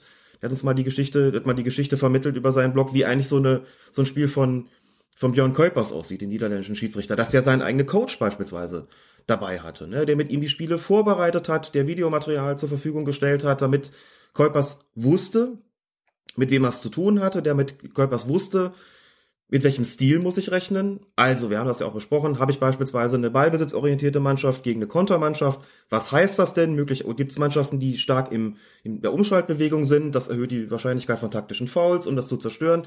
Der war vorbereitet. Und der hat auch schon, wie wir wissen, teilweise in der Halbzeit schon auf seinem Tablet oder Smartphone Szenen gehabt, die er sich hätte angucken können, wenn er es denn gewollt hätte. Vielleicht hat er es auch getan. Die ihm Tipps gegeben hat, darauf musst du in der zweiten Halbzeit achten. Also super professionell. Und das Ganze ist auch entsprechend nachbereitet worden. Das heißt, wir sind längst an dem Punkt angekommen, wo die Schiedsrichter eben auch konfrontiert werden mit der Taktik, mit der Strategie von Mannschaften und wo klar ist, daraus werden sie Konsequenzen zu entwickeln haben und das haben sie getan. Und das hat man auf dem Platz tatsächlich auch gesehen. Und mhm. das war gut. Bei Kuipers, der ihm dazugearbeitet hat, das war glaube ich auch ein ehemaliger Erstligaschiedsrichter aus den Niederlanden, für den war das auch ein Fulltime-Job noch nebenher. Also der hat, der hat da wirklich genau. richtig geackert, um die Szenen dann zu vorzubereiten und so. Können wir ja vielleicht nochmal verlinken dann den äh, Blog. Wer ist er? The Dutch Referee oder so? Dutch Referee, genau. Da, der Betreiber Jan Terhamsel. Genau, kann man auf jeden Fall mal nachlesen, wie umfangreich da die Vorbereitungen sind. Aber man sieht dann halt auch wieder äh, bei Kuipers, äh, da kann man sich noch so gut vorbereiten manchmal hat man trotzdem nicht so seinen allerbesten Tag, auch als Schiedsrichter. Der war jetzt einer vielleicht von denen, die nicht so das allerbeste Turnier gepfiffen haben, was er sonst auch so in der Lage ist zu pfeifen. Ja, er war aber lange dabei und also das ist ja dann alles schon eine Kritik auf einem Niveau, wo man sagen muss, das geht ja normalerweise locker als als überdurchschnittlich gute Schiedsrichterleistung durch. Mhm. Letzten Endes hatte Colina bei der Frage, wen berufe ich denn für dieses Finale, eigentlich mehrere Schiedsrichter zur Auswahl. Es ist kein Turnier gewesen, bei dem er Sorge haben musste, dass das total schief geht, wenn er da jemand nominiert. Sondern es haben sich mehrere angeboten, die es auch mit Sicherheit gut gemacht hätten. Er ja, hat sich für Klettenberg entschieden. Ja, dann mhm. mach mal Butter bei die Fische. So, ja. welches waren denn aus deiner Sicht die negativen Überraschungen? Erstmal fangen wir mal so rum an. Du hast eben schon das Spiel Spanien Italien genannt, mhm. wo die Kollegen vom Third Team auch gesagt haben, da ist einiges schiefgelaufen in Bezug auf die persönlichen Strafen, in Bezug auf die Linie im Spiel. Und da war der Schiedsrichter Cüneyt Shakir. Also eigentlich ein Schiedsrichter, den wir ja selbst auch sehr schätzen, der ja nicht ohne Grund auch in der Champions League so einiges gepfiffen hat und auch zwei Halbfinalspiele in der vergangenen äh, Saison gehabt hat in der Champions League, der 2015 das Endspiel gepfiffen hat und grundsätzlich einen Riesensprung gemacht hat. Der hatte tatsächlich ein für seine Verhältnisse nicht so gutes Turnier und ist dementsprechend auch vorzeitig nach Hause geschickt worden. Und da muss man unter Berücksichtigung aller Umstände auch sagen, zu Recht. Der hat, ist irgendwie nicht richtig reingekommen, hat auch von seiner ganzen Körpersprache, die normalerweise sehr ruhig ist, nicht so überzeugt. Teilweise war es regelrecht so, dass er sich von den Spielern aufbringen lassen hat. Ne? Dass er also seiner ganzen Gestik und auch Mimik Aggressivität ausgestrahlt hat, das kann eigentlich nicht sein. Und bei Italien, Spanien, also wenn man es ganz hart formulieren will, muss man wirklich sagen, der ist ein bisschen untergegangen. Und das mhm. war das Spiel, nachdem auch klar war, den wird man bei dem Turnier wahrscheinlich nicht mehr sehen. War auch irgendwie der Eindruck, der war auch mit sich selbst unzufrieden. Genau. Wie der so vom Platz gegangen ja. ist, der sah irgendwie unglücklich aus. Der sah unglücklich aus und war mit sich selbst beschäftigt, auch in den Spielen. Der hat gemerkt, das läuft nicht rund. Ihm stehen vor allen Dingen die Spanier auf den Zehen, beschweren sich, hat da wirklich einfach knüppeln lassen und das Ding nicht mehr eingefangen bekommen. Das war nicht so gut. Carlos Velasco Caballo, viele gute Auftritte gesehen, auch in der Champions League, aber bei Turnieren, auch bei der Weltmeisterschaft 2014 und auch jetzt, seltsam, seltsam unbefriedigend irgendwie. Auch ein Schiedsrichter, der ist nicht reingekommen. Das war teilweise zu inkonsequent, teilweise zu passiv und hat irgendwie auch nicht zur Linie gepasst. Mhm. Auch er, muss man sagen, ist tatsächlich, wie ich finde, zu Recht vorzeitig nach Hause geschickt. Aber er hat noch nach der Vorrunde auch noch gepfiffen, ein drittes Ja. Spiel meine ich. Mhm. Da hat das äh, Third Team dann auch kritisch angemerkt, dass da wohl anscheinend ein politischer Einfluss geltend gemacht wurde irgendwie, dass gesagt wurde, der muss aber jetzt Mhm. noch weiter pfeifen. Schon möglich. Ähm, das wurde da ziemlich negativ äh, ausgelegt. Ja, wenn, wenn dem so ist, dass irgendwie durch äh, politischen Druck Schiedsrichter noch länger da bleiben, das ist schon, das ist schon mies. Das soll nicht sein eigentlich, aber wie man weiß, kommt es tatsächlich immer mal wieder vor, dass es solche politischen Ansetzungen gibt, dass die großen Verbände insbesondere ihren Einfluss geltend zu machen versuchen. Das mag bei Caballo auch so gewesen sein, ja. Gut. Und dann kommen wir zu den positiven, in Anführungszeichen, Überraschungen. Wer hat dir denn richtig gut gefallen? Na gut, Klettenberg haben wir schon erwähnt, auch schon in der letzten Podcast-Folge, so sicherlich so ein bisschen der Stern, der da so aufgegangen ist, gerade in der vergangenen Saison. Leute, die sich mit dem englischen Fußball beschäftigen, sagen, so gut ist der nur international. Zu Hause pfeift er manchmal Grütze, okay, soll aber dahingestellt sein, aber international wirklich tadellos und auch ein Schiedsrichter, der verdient das Finale dann gepfiffen hat. Ich würde noch zwei andere nennen wollen. Zum einen Damir Skomina, Mhm. ein Schiedsrichter, den ich so, also ich fand ihn immer, immer gut in der Champions League, aber nicht überdurchschnittlich, den ich so tatsächlich nie auf dem Zettel hatte. Das ist einer gewesen, der zwischendurch mal so als Geheimfavorit gehandelt worden ist für ein mögliches Finale, weil er das wirklich sehr gut gemacht hat. Und das ist so ein bisschen ein Comebacker eigentlich, Victor Kassai. Kassai hatte auch schon mal ein Champions League Finale, FC Barcelona gegen FC Arsenal, das war die Nummer, wo Jens Lehmann vom Platz geflogen ist nach wenigen Ja. Minuten. Das hat Kassai damals gepfiffen war zwischenzeitlich weit vorne und alle haben gesagt, einer der, der Top-Schiedsrichter in Europa, hatte dann eine relativ lange Schwächephase. Dann bekam er das Eröffnungsspiel bekanntlich ja zu, zur Europameisterschaft. Da haben auch viele gesagt, Kassai. Hat Colina keinen anderen, warum ausgerechnet Kassai hat's aber sehr gut gemacht. Und auch Kassai dürfte bis zum Schluss in der Verlosung gewesen sein fürs Finale.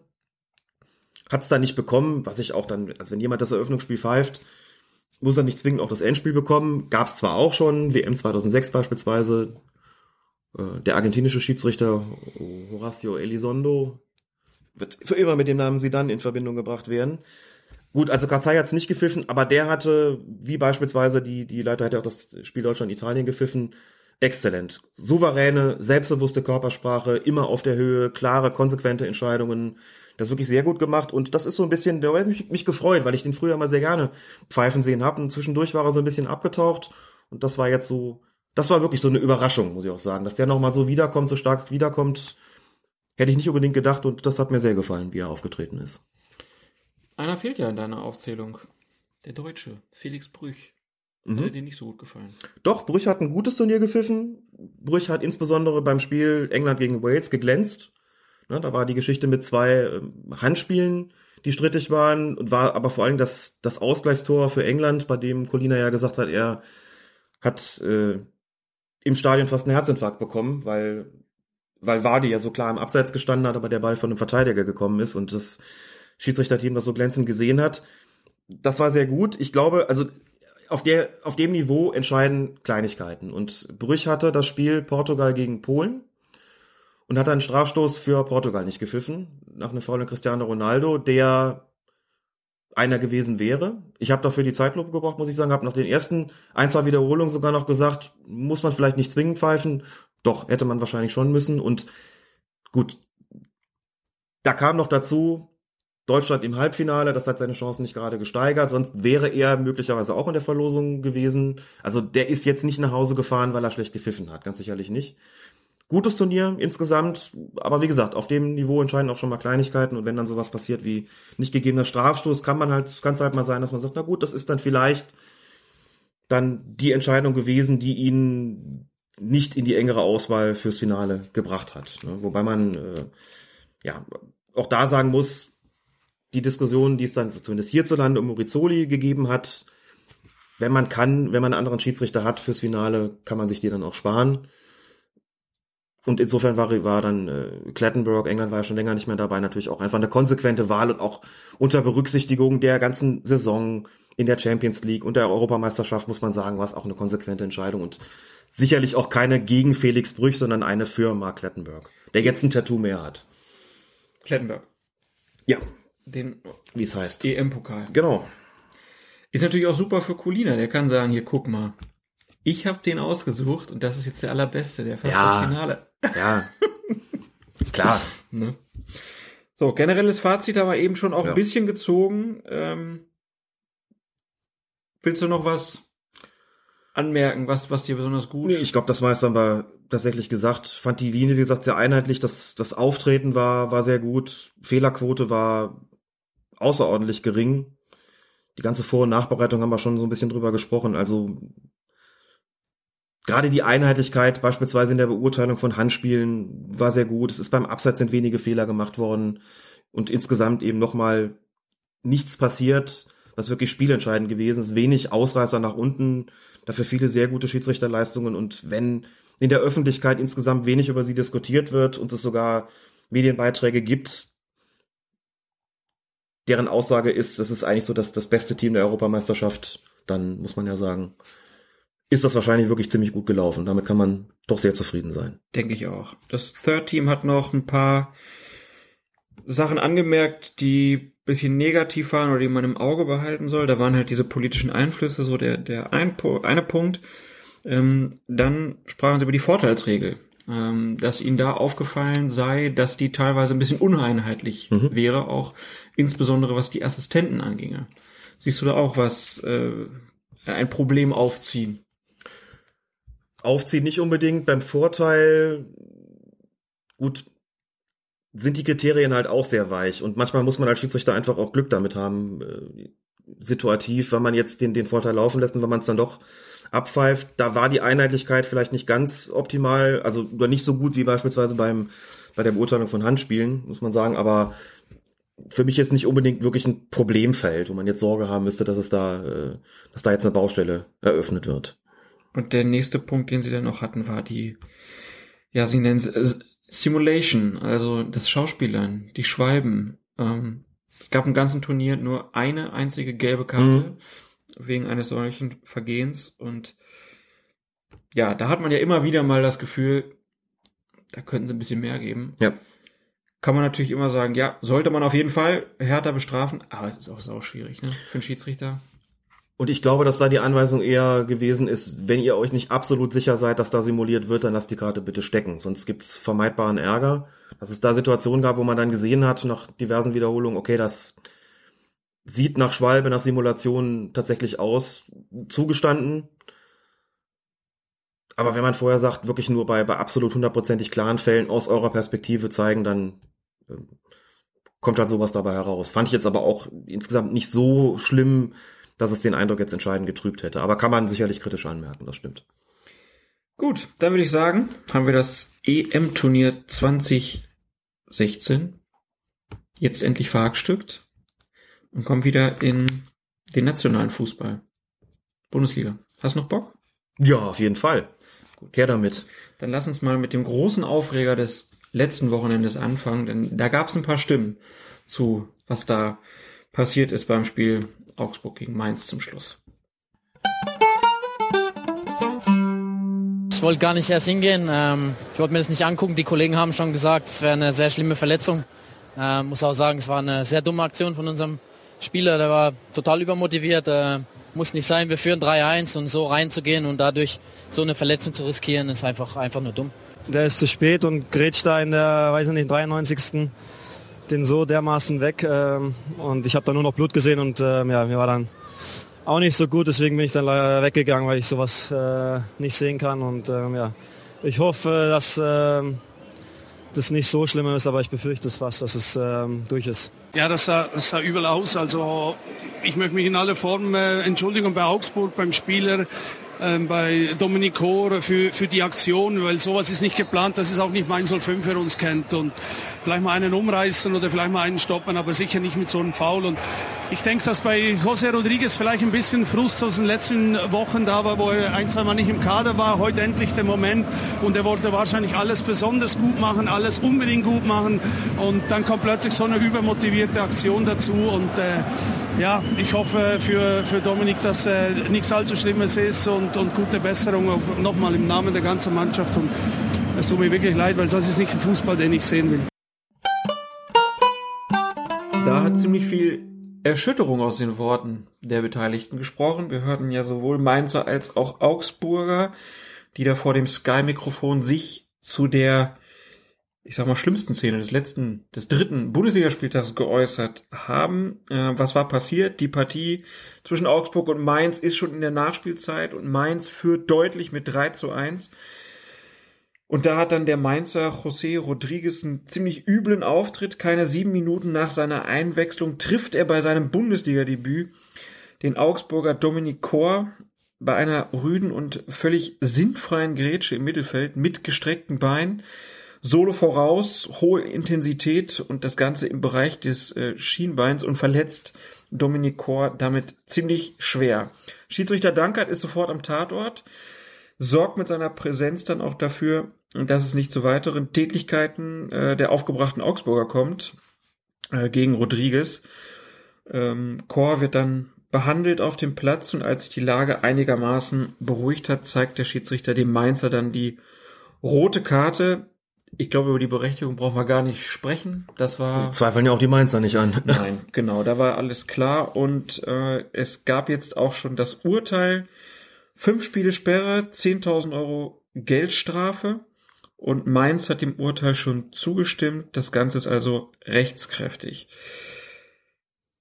Lassen wir noch mal kurz zu der Szene. Also vielleicht ist das ja auch mal ganz interessant für Schiedsrichter, die ähm, egal in welcher Liga sie pfeifen, mal sowas erleben. Also wenn man halt sieht, da muss ja auch Blut irgendwie zu, zu sehen gewesen sein. Ähm, das haben mir die Spieler auch dann hinterher gesagt, dass sie halt ziemlich davon geschockt waren. Das ist ja auch so eine natürliche Reaktion. Wenn man irgendwo Blut sieht, dann ist das irgendwie, ähm, gehen alle Alarmglocken natürlich an und ähm, das bewegt natürlich auch alle. Hat Bastian Dankert ähm, da wirklich alles richtig gemacht, ähm, was du so beobachtet hast? Ja, zunächst mal da bei der Situation, die er zum Foulspiel geführt hat, sehr gut gestanden. Das ist immer wichtig, denn auch das, was für uns so, so offensichtlich und eindeutig sich darstellt, kann sich, wie gesagt, für einen Schiedsrichter immer noch mal anders äh, darstellen auf, auf dem Platz. Und habe mir die Szene noch mal unter dem Aspekt angeschaut und er hat wirklich einen guten Abstand gehabt, einen guten Blickwinkel gehabt, eine gute, gute Positionierung insgesamt und hat sofort gesehen, was da los war. Und nach dem Foul ist er auch hingesprintet, weil er natürlich auch gemerkt hat, das ist ein heftiges Ding gewesen. Das hat man gesehen, schon wieder da angesprungen kommt und dann einfach den, den äh, Chor richtig übel trifft. Und sofort sind ja auch Augsburger Spieler da natürlich, die, die empört sind und aufgebracht sind über die Härte des Fouls. Und Dankert hat sich dann erstmal um das entstehende Rudel gekümmert, was auch sinnvoll ist in so einem Moment. Derweil sind die Betreuer schon auf den Platz gelaufen der wird mit Sicherheit auch der vierte Offizielle ein Zeichen gegeben haben, kommt, macht schnell, da ist was Schlimmes passiert, da muss man dann auch nicht noch warten, bis der Schiedsrichter irgendwie sein Zeichen gibt. Danker kümmert sich um das Rudel und sorgt dafür, auch durch energisches Dazwischengehen, dass da nicht noch Tätigkeiten begangen werden, geht dann zu Chor. Das war zwar im Grunde genommen nicht mehr nötig, weil der ja schon versorgt gewesen ist. Hatten gestern eine Frage bekommen via Twitter, ob Dankert möglicherweise auf der Grundlage, dass die Verletzung so schwer gewesen ist, sich für Rot entschieden hat, weil er die Karte erst danach gezeigt hat. Könnte man jetzt vermuten, weil er ja nochmal hingegangen ist, aber ich bin mir sicher, dass der, gerade weil er eben das so, so einen guten Blick darauf hatte, sofort entschieden hat, was da zu tun ist und auch nie was anderes im Kopf hatte als den Platzverweis. Aber wäre es denn verwerflich, wenn man das sieht und äh, deshalb dann rot gibt und nicht gelb? Ach, verwerflich nicht. Du sollst natürlich ein, die persönliche Strafe für ein Foulspiel immer auf der Grundlage entscheiden, wie, wie schwer ist es gewesen, gab's, also ein Kriterium ist natürlich, gefährdet ist die Gesundheit des Spielers. Mhm. Jetzt kann man natürlich sagen, naja gut, wenn ich das sehe, dann ist es ja offensichtlich so gewesen. Und es ist auch klar, dass der nicht irgendwie doof gefallen ist, sondern dass er ihn einfach getroffen hat. Und damit sehe ich ja die Gesundheitsgefährdung. Und was das betrifft, wenn ich eh schon den Eindruck habe, das ist ein heftiges Foul gewesen und sehe das dann noch, dann bekräftigt das natürlich, unterstreicht meine Entscheidung. Wenn ich ohnehin schon vorhatte, rot zu zeigen und sehe dann, der hat da alles auf, dann habe ich, glaube ich, die, die allerletzten Zweifel dann, dann äh, auch vertrieben. Und insofern finde ich das an der Stelle dann auch in Ordnung. Grundsätzlich soll es eigentlich keinen Einfluss darauf nehmen, die schwerer, denn das soll das Foul an sich schon hergeben, sozusagen. Aber da ist nichts falsch gemacht worden. Dann hat er rot gezeigt. Danke hat sich sicherlich auch überlegt, ich war noch gar nicht beim Opfer, muss mal gucken, wie es dem gerade geht. Und hat rot ausgesprochen, als sich alle so einigermaßen wieder beruhigt hatten. Man sagt in solchen Situationen zwar grundsätzlich, lieber schnell zeigen, damit nicht irgendwie der Eindruck entsteht, oder damit mit keine Unruhe reinkommt, besser gesagt, aufgrund des Verdachts, dass der Schiedsrichter hier vielleicht äh, nur gelb zeigen würde oder gar nichts. Aber in der konkreten Situation wäre es äh, auch ein Problem gewesen, da, da schnell rot zu zeigen, denn so wenn da so ein Rudel entsteht, dann ist erstmal das seine höchste Priorität, denn da gehen die sich gerade an die Wäsche und nichts ist schlimmer, also wenn du ganz woanders stehst und zeigst da vielleicht rot und hinter deinem Rücken kloppen sie sich und dann kannst du da gleich nochmal hingehen. Also erstmal das verhindern, dann gucken, was ist mit dem Opfer. Dann hat er sich den Rodriguez geschnappt und rot gezeigt. Und das war vom Ablauf her, fand ich auch genauso in Ordnung. Es ist auch, wenn ich jetzt auf irgendeinem Amateurplatz als Team unterwegs bin, dann geht es erstmal natürlich darum zu gucken, braucht der Spieler jetzt direkt ja. medizinische Versorgung? Genau. Die winke ich dann schnell her. Äh, ja. Gegebenenfalls sich selber um den Spieler schon mal kümmern, wenn man irgendwas sieht? Oder ist das was, was man Schiedsrichtern sagt, lass die Finger davon, das muss dann eventuell sonst ein Mitspieler oder Gegenspieler ja, machen? Ja, eher das. Also ich leg da normalerweise nicht selbst Hand an oder sowas. Also also es sei denn, ich bin Sanitäter ja. und sehe, der hat einer die Zunge verstuckt, dann greife ich natürlich zu. Ich habe jetzt ja. gerade auch in die Richtung gedacht, offen gestanden, mir überlegt, okay, wenn du eine entsprechende Ausbildung hast oder zumindest Ersthelferqualitäten ja. hast, dass du vielleicht sagst, okay, ich mache da jetzt selbst was. Also in besonders dramatischen Fällen. In, in aller Regel wird bei solchen Sachen der Ablauf aber sein, dass du jemanden herbeiwinkst. Aber die Reihenfolge, da hast du schon recht, ist zunächst mal eigentlich, man kümmert sich um das Opfer, das ist, ist ganz wichtig, was ist mit dem, braucht der Versorgung. Und dann kümmert, sich, man, kümmert man sich um den Täter und es gibt eben Situationen, wo man sagt, da ist es okay mit der persönlichen Strafe oder mit der Aussprache bis zum Schluss zu warten. Und es, es gibt Situationen, da bist du besser schnell damit, einfach um damit schon zu zeigen, das ist jetzt die Konsequenz und jetzt könnt ihr euch alle mal wieder beruhigen. Aber es kann eben auch Fälle geben, dass der gehörte dazu, da kommst du so schnell gar nicht dazu, einfach weil sich die Dynamik völlig anders entwickelt, weil plötzlich, wie gesagt, eben Rudelbildungen entstehen und dann musst du dich erstmal darum kümmern. Und dann erstmal zu dem Chor gegangen zu sein und zu gucken, was ist mit dem, äh, passt da soweit alles von der Versorgung, das kurz mal in Augenschein genommen zu haben, völlig okay. Und dann Rot war ja dann auch eine Maßnahme, das hat man ja auch gesehen, da hat ja selbst der Spieler selbst in keiner Weise protestiert, sondern das war halt so, so hast ja einer ganzen Reaktion von, von Rodriguez auch gemerkt, ja, okay, was sonst, ne? Und die Assistenten? Wie reagieren die mittlerweile? Also früher waren die ja schon an die Linien gefesselt, mittlerweile sind die auch oft auf dem Feld irgendwie im Einsatz. Ähm, vielleicht auch so, nicht jetzt nur bei so einer ja. Verletzung, aber gerade wenn es halt so Richtung Rudel gibt, wie sind da die Absprachen zwischen Hauptschiedsrichter und Assistenten? Wann, wann kommen die zur Hilfe und wann nicht? Also grundsätzlich kommen die Assistenten zur Hilfe, wenn der Eindruck entsteht, dass hier deutlich mehr als die zwei Augen des Schiedsrichters und die Tatkraft des Schiedsrichters gebraucht wird. In dem konkreten Fall war das noch nicht so wüst, dass zwingend eine oder beide Assistenten auf dem Platz hätten laufen müssen. Das hat man bei Rudeln aber sonst ganz gerne. Und dann ist die Verteilung so, dass zumindest einer geht immer so ein bisschen auf Distanz und beobachtet das Ganze aus sicherer Entfernung, weil er auch einen Überblick von da hat. Mhm. Einer geht quasi rein ins Geschehen, versucht da auch zu schlichten. Natürlich immer unter der Maßgabe, dass er da nicht irgendwie mit reingezogen wird.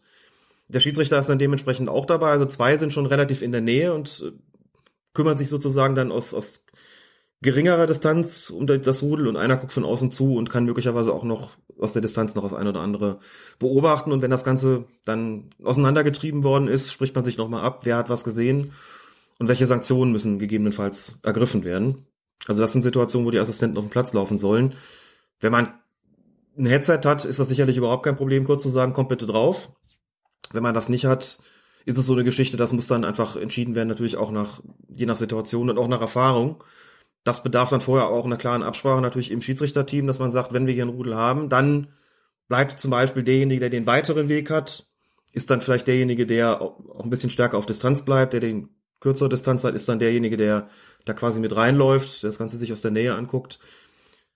Schiedsrichter machen das im Rudel häufig so, dass gerade wenn es ein Spieler ist, der irgendwas ausgelöst hat, dass sie den noch so ein bisschen isolieren. Ne, kann mich erinnern, letzte Saison, was war das, FC, SFC Köln gegen Leverkusen, da gab's einen Platzerweis, da hat Gräfe erstmal den Spieler, ich glaube es war Bittenkur, der das, das Foul, den Foul gemacht hatte, quasi vor der, vor der Lynchjustiz der Leverkusener geschützt, indem er den so mit seinen knapp zwei Metern da so ein bisschen isoliert hat und rausgezogen hat. Das ist eine gute Idee, wenn man das machen kann und ähm, Da muss man auch die Statur zu haben. da muss dann natürlich auch die Statur Und das muss dazu auch haben. beim Gegenspieler passen. Ja. Also wenn man einen 2,10 Meter zehn Mann dann so separieren will, ist dann auch. Aber gerade das Verhindern weiterer Unsportlichkeiten oder sogar Tätigkeiten steht schon ganz oben auf dem Zettel. Aber auch das, ich wiederhole es nochmal, weil es wichtig, weil es wirklich wichtig ist, immer unter der Maßgabe, man muss schon aufpassen, dass man dann nicht selber plötzlich auf die Schnauze kriegt. Ne? Das Mhm. ist im Bu Bundesliga-Bereich sicherlich extrem unwahrscheinlich. Also da wird dann vielleicht nochmal mitgerudelt, aber da kriegt man als Schiedsrichter keiner auf die Nase. Aber wenn ich mir so ein, Be- da wird, ja. Aber wenn ich mir so ein Bezirksligaspiel vorstelle, oder nehmen wir mal ein Landesligaspiel, wo die Assistenten hier Mittelrhein zumindest volljährig sind. Boah, wenn du da mit reingehst, da musst du schon auch gucken, welche, welche Pappenheimer dir da begegnen. Nicht, dass du am Ende selber noch eine, eine abkriegst da in der, in der ganzen in der Getümmel. Darauf muss man schon achten. Aber das kann man mit einer guten Absprache auch entsprechend regeln. Gut, also ich habe heute zumindest gelesen, dass äh, bei Dominic Kor es wohl nicht ganz so Keine Brüche. schlimm ist, wie man am Anfang äh, befürchtet hat. Kann man nur ähm, natürlich die besten Genesungswünsche aussprechen und ich glaube, Herr Rodriguez wird auch in äh, Mainz verarztet, dass er da beim nächsten Mal nicht ganz so übermotiviert reingeht. Hat ja jetzt auch ein paar Wochen, sich darüber klar zu werden, was er da angerichtet hat. Ähm, in dem Spiel Augsburg gegen Mainz gab es noch eine andere merkwürdige Szene, 15. Minute.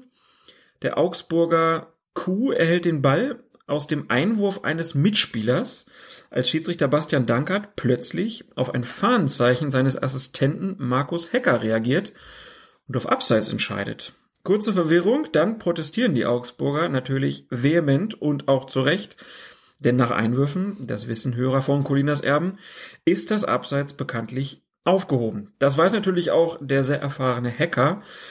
Und ähm, man fragt sich, wie konnte der Assistent ähm, da die Fahne heben? Wie kommt es zu so einem Fauxpas? Das ist amüsant, ne? Also abseits Geht so, die, nach Augs Einwurf. die Augsburger fanden es relativ uncool. Ja, weil auch das, weil da eine Strafraumnähe auch bestand. Das ist dann natürlich nicht so nicht so schön. Ja. Sowas ist einem Assistenten und auch einem Schiedsrichter natürlich tendenziell immer peinlich, weil das ja also stell dir vor, es hätte dann noch den indirekten Freistoß gegeben und der wäre ausgeführt worden, dann hätte ein Regelverstoß vorgelegen. Also ganz klar falsche Spielfortsetzung.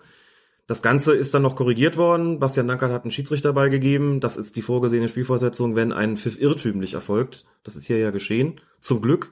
Und, um das kurz vorwegzunehmen, was er auch wirklich gut gemacht hat, finde ich, er ist, bevor er den Schiedsrichterball ausgeführt hat, nochmal zu Dirk Schuster rausgelaufen, der da doch ziemlich aufgeregt war. Und wie er das dann gemanagt hat, fand ich sehr gut. Ist hingegangen, hat ihm in aller Ruhe, also den Wortlaut kennen wir natürlich nicht, aber in aller Ruhe offenbar nochmal erklärt, was da gerade passiert ist, hat sich da, hat um Entschuldigung gebeten. Die beiden haben sich die Hand, die Hand gegeben und damit war auch die Situation wirklich gut abgeschlossen. Alle hatten sich beruhigt. Es war ist auch sehr clever dann für Clever, das Publikum, ja. ne? und clever fürs Publikum. Hier ist ein Schiedsrichter, Hinger hat die Größe gezeigt, einen Fehler zuzugeben. Also ich habe jetzt ein bisschen gezögert, den Größe, also bei so einer, das ist eine klare, klare Nummer, da muss man auch, muss man sich auch korrigieren, das darf nicht falsch äh, gemacht werden. Aber dann auch offensiv damit umzugehen und nicht hier einfach so stickum den Schiedsrichterball und hat keiner gesehen und bevor das irgendwie alle kapiert haben, haben wir schon weitergespielt, sondern deutlich zu machen, ich gehe jetzt raus, sag nochmal, sorry, Fehler, hätte nicht passieren dürfen, dumm gelaufen, tut mir leid. Ähm, Und dann geht's weiter und damit haben sie ihr Gesicht natürlich auch gewahrt. Sowas passiert, natürlich nicht aus Regelunkenntnis, klar, äh, nicht bei so einem erfahrenen Assistenten. Unkonzentriertheit in dem Moment, Unaufmerksamkeit, der stand auf der gegenüberliegenden Seite und hat in dem Moment irgendwie falsch abgespeichert gehabt, was da Sache ist. Also Falsches Gedächtnisfoto. falsches Gedächtnisfoto gemacht, genau. Ich ähm, weiß nicht, ob ich schon mal erzählt hatte, aber ich hatte so eine, so eine ähnliche Situation. Leider ist die nicht so gut ausgegangen. Tatsächlich mal im, in der Oberliga, schlimm genug. Da lag der Ball zum Abstoß bereit. Und es wurde ein Spieler, danach ist mir signalisiert worden, es bedarf einer Behandlung eines verletzten Spielers. Die Behandlung habe ich dann zugelassen und in der Zeit habe ich schlicht und ergreifend vergessen, wie das Spiel eigentlich fortgesetzt werden soll. Und nicht nur ich, sondern dummerweise auch mein Schiedsrichterassistent. Denn die Behandlung hat einen Moment gedauert, dann war sie abgeschlossen und der Torwart schlägt, also führt den Abstoß aus. Der Ball kommt zu einem Mitspieler in der gegnerischen Hälfte und mein Assistent steht draußen mit der Fahne, abseits. Es gibt aber, wie eben, wie schon mal angedeutet, auch nach Abstoß. Nach dem Abschlag schon, aber nach dem Abstoß gibt es natürlich auch keinen Abseits. Der hatte die Fahne oben. Langjähriger, erfahrener, zuverlässiger Schiedsrichterassistent. Wenn der die Fahne draußen hebt, dann pfeife ich auch. Und hab auch gepfiffen. Es gab zwar ein paar erstaunte Gesichter, aber dem habe ich nicht sonderlich viel Bedeutung beigemessen. Wurde der Ball hingelegt und der indirekte Freistoß wurde ausgeführt. Und damit hatte ich einen Regelverstoß begangen. Natürlich weiß ich auch, und wusste ich damals auch schon, klar, dass es nach dem Abstoß kein Abseits gibt. Wir hatten einfach, wir waren einfach unaufmerksam, wir waren unkonzentriert und wir hatten beide geglaubt, das, was der Torwart da ausführt, ist kein Abstoß, sondern ein indirekter Freistoß. Aus irgendeinem Grund, vielleicht wegen Abseits oder was auch immer. Jedenfalls, wenn der zu einem freistehenden Spieler kommt, dann muss der halt abseits gewunken werden, ja. Hat einen dicken Abzug gegeben im Beobachtungsbogen, vollkommen zu Recht, klar. Aber insbesondere deshalb, weil ich eben das dummerweise nicht rechtzeitig gemerkt habe, sonst hätte ich ja auch einen Schiedsrichter dabei gegeben. Wäre immer noch blöd gewesen, aber nicht so folgenreich. Natürlich ist aus dem indirekten Freistoß jetzt nichts passiert, aber das darf natürlich einfach nicht, nicht vorkommen, sowas. Aber Spiel wurde ich habe nicht mich wiederholt. dafür, Spiel wurde nicht wiederholt, gab auch keinen Einspruch, aber ich habe mich geschämt. Natürlich, also das ist einfach mega peinlich. Insofern Ja. kann ich nachvollziehen aus eigener Erfahrung, wie es dem Kollegen da gegangen ist. Gut, dass sie es nur rechtzeitig gemerkt haben, aber einen Moment mal nicht aufgepasst und der Ball kommt zu einem, der da völlig frei steht. Ne? Und der Reflex steht doch im Abseits, hoch mit der Fahne und vergessen zu haben, ja, kam halt dummerweise nicht aus dem Freistoß, sondern aus dem Einwurf. Hätte Dankert noch, korri- noch korrigieren können, rechtzeitig, indem er, also im Spiel schon, wenn er übers Headset gesagt hätte, was machst du da? Ja, abseits, wieso Einwurf, nimm die Fahne runter. Aber das hat nicht geklappt. Und sicher auch deswegen, weil Bastian Dankert gewusst hat, der hat da 100, wie viele Spiele hat er? Ich habe es auch nachgeguckt, gehabt, 100, knapp 150 Bundesligaspiele, da ist international unterwegs. Wenn der den Lappen hebt, dann ist da was, ne? War nicht wegen Regelunkenntnis. Nein, natürlich nicht. Aber das muss man halt auch dazu sagen, weil das, das ist ja die Reaktion der Leute natürlich. Ne? Doch keine Ahnung da draußen, doch auf den Lehrgang. Ja. Ich habe gedacht, du würdest jetzt noch ein paar Beschimpfungen ablassen. Nein, nein, nein. Schade. Ich kenne gar keine. Natürlich nicht. Ja gut, dann lass uns, ähm, wir haben jetzt einmal kurz das Spiel vorgezogen, ähm, aber wir gehen jetzt nochmal dann in der Reihenfolge, gehen zum ersten Spieltag. Köln gegen Darmstadt. Patrick Ittrich, der jetzt ja auch erst seine, ja, der hat eine halbe Saison hinter sich, ne? Und, Genau. äh, ist jetzt, ähm, ja, praktisch in seiner zweiten Saison. Äh, und in der zweiten Hälfte, da waren noch nicht mal elf Minuten äh, gespielt. Da hat der Schiedsrichter Patrick Ittrich die 22 Spieler schon wieder in ihre Kabinen geschickt. Was war passiert? Ähm, die Darmstädter hatten gerade am eigenen Strafraum einen Freistoß und auf einmal blitzte und donnerte es über dem Stadion so gewaltig, dass der Unparteiische sofort das Spiel unterbrach. Zwölfeinhalb Minuten Pause gab es und ähm, danach hat Ittrich dann erst die Begegnung wieder angepfiffen, wobei er sich zuvor, so heißt es dann hinterher, in den Katakomben belastbare Informationen darüber eingeholt hat, wann denn ein gefahrloses Weiterspielen möglich sein würde. Ähm, den Kölner Zuschauern war das natürlich total egal. Die haben einfach sich die Zeit damit vertrieben, ähm, wie das hier in Köln ja ganzjährig üblich ist. Die haben einfach Karnevalslieder gesungen. Ähm, und dann ging es halt einfach mit Fußball weiter. Äh, Ich war im Stadion. Das Ja. war schon, war schon irgendwie. Das ist wirklich auch echt, echt Köln. Ne? Man hat das gesehen. Es wurde immer, immer schwärzer, immer dunkler. Und eigentlich war allen klar, das, das knallt hier gleich so richtig. Und dann Ja. ist auch, da hast du wirklich den, den Donner gehört und dann war sofort Pfiff und Kabine. Das äh, ist auch vollkommen klar. Da kannst du ja nicht mehr spielen lassen. Ich war an dem Tag in Köln am See. War ein richtig, Oh. richtig schöner Ja. Tag, ja, richtig geiles Wetter. Und auf einmal kam die Durchsage, so, bitte verlassen Sie alle den See und die Wiese und kommen Sie zu den Häusern, gucken Sie sich die Wolke da an. Und die kam wirklich sehr schnell äh, an und dann wurde halt das ganze Freibad geräumt. Wir sind dann nach Hause gefahren und unterwegs die ganze Zeit Sonnenschein, zu Hause nur Sonnenschein und in der Stadt sah man aber, es hat unglaublich geregnet zwischendurch. Und dann habe ich halt Fußball angemacht und sah dann auch, dass die spielten weiter und auf einmal kamen dann die dicken Hagelkörner nochmal. Da hat Etrich dann aber nicht unterbrochen. Äh, kannst du das erklären, warum er jetzt das eine Mal unterbrochen hat? Ist, glaube ich, eindeutig, weil da ist ja in den letzten Jahren ein paar Mal was passiert, dass so ein Blitzeinschlag gerade Ja. auch dann ähm, ja ganze Mannschaften verletzt hat. Ähm, den Zuschauern hat man, glaube ich, gesagt, bleiben sie am besten auf ihren Plätzen, da ist Genau. am sichersten, äh, gehen sie nicht raus, sondern hier im Stadion ist es für sie jetzt am sichersten, nur das Feld halt räumen. Aber dann diese Hagelkörner, die waren ja schon relativ groß. Was meinst du, warum hat er da weiterspielen lassen? Ganz einfach, das äh, kann ich nicht nur vermuten, sondern das weiß ich sogar, weil ich ihn gesehen habe dabei. Ich war, wie gesagt, im Stadion, wie er eines dieser Hagelkörner in die Hand nahm und es auf seine Konsistenz hin prüfte. Und dann beschloss, dass keine Verletzungsgefahr besteht. Das war richtig zu sehen. Okay, also kurz, die waren, kurz die waren weich irgendwie. Die waren offensichtlich weich. Man, es gab einen Darmstädter, der so ein Ding abbekommen hat, der zuckte mal kurz und guckte etwas irritiert. Aber mir ehrlich gesagt auch nicht. Und es war jetzt nicht so massiv und war nur ganz kurz, dass es da einer weiteren Unterbrechung bedurft hätte. Und wie gesagt, der Polizeibeamte Patrick Ittrich hat also das Corpus Delicti dann auch in Augenschein genommen und anschließend festgestellt, hier besteht keine Gefahr für Leib und Leben. Und deshalb müssen wir hier nicht, nicht nichts, nichts weiter unternehmen. So, das ist grollte und donnerte dann noch einmal, aber da war das Gewitter auch schon so viel, so weit, so viel weitergezogen, dass irgendwie klar war, hier besteht also auch keine, keine Gefährdung mehr. Das, ja. War auf jeden Fall, ne, war nicht so ganz einfaches Wetter den Mhm. Tag. Man konnte nicht so ganz abschätzen, wo knallt's, was passiert wann, wie wo. Ähm, aber gut, ich, ich glaube, das ist, ist mittlerweile auch Usus, ne? Wenn, wenn das, Ja, ja. wenn es dunkel wird, dann und irgendwo blitzt, dann sagt man den Schiedsrichtern, egal in welcher Klasse, macht Pause, ne? Und dann guckt er, wie dort es regnet. Ich weiß, äh, meine Radeter Kickers, die spielten, ähm, und da hat das so geschüttet äh, auf dem Ascheplatz. Da wurde dann gesagt, Leute, äh, es wird nicht weiter gespielt.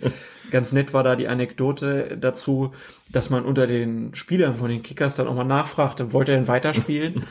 Und äh, da war es dann irgendwie 6 zu 5 die Entscheidung.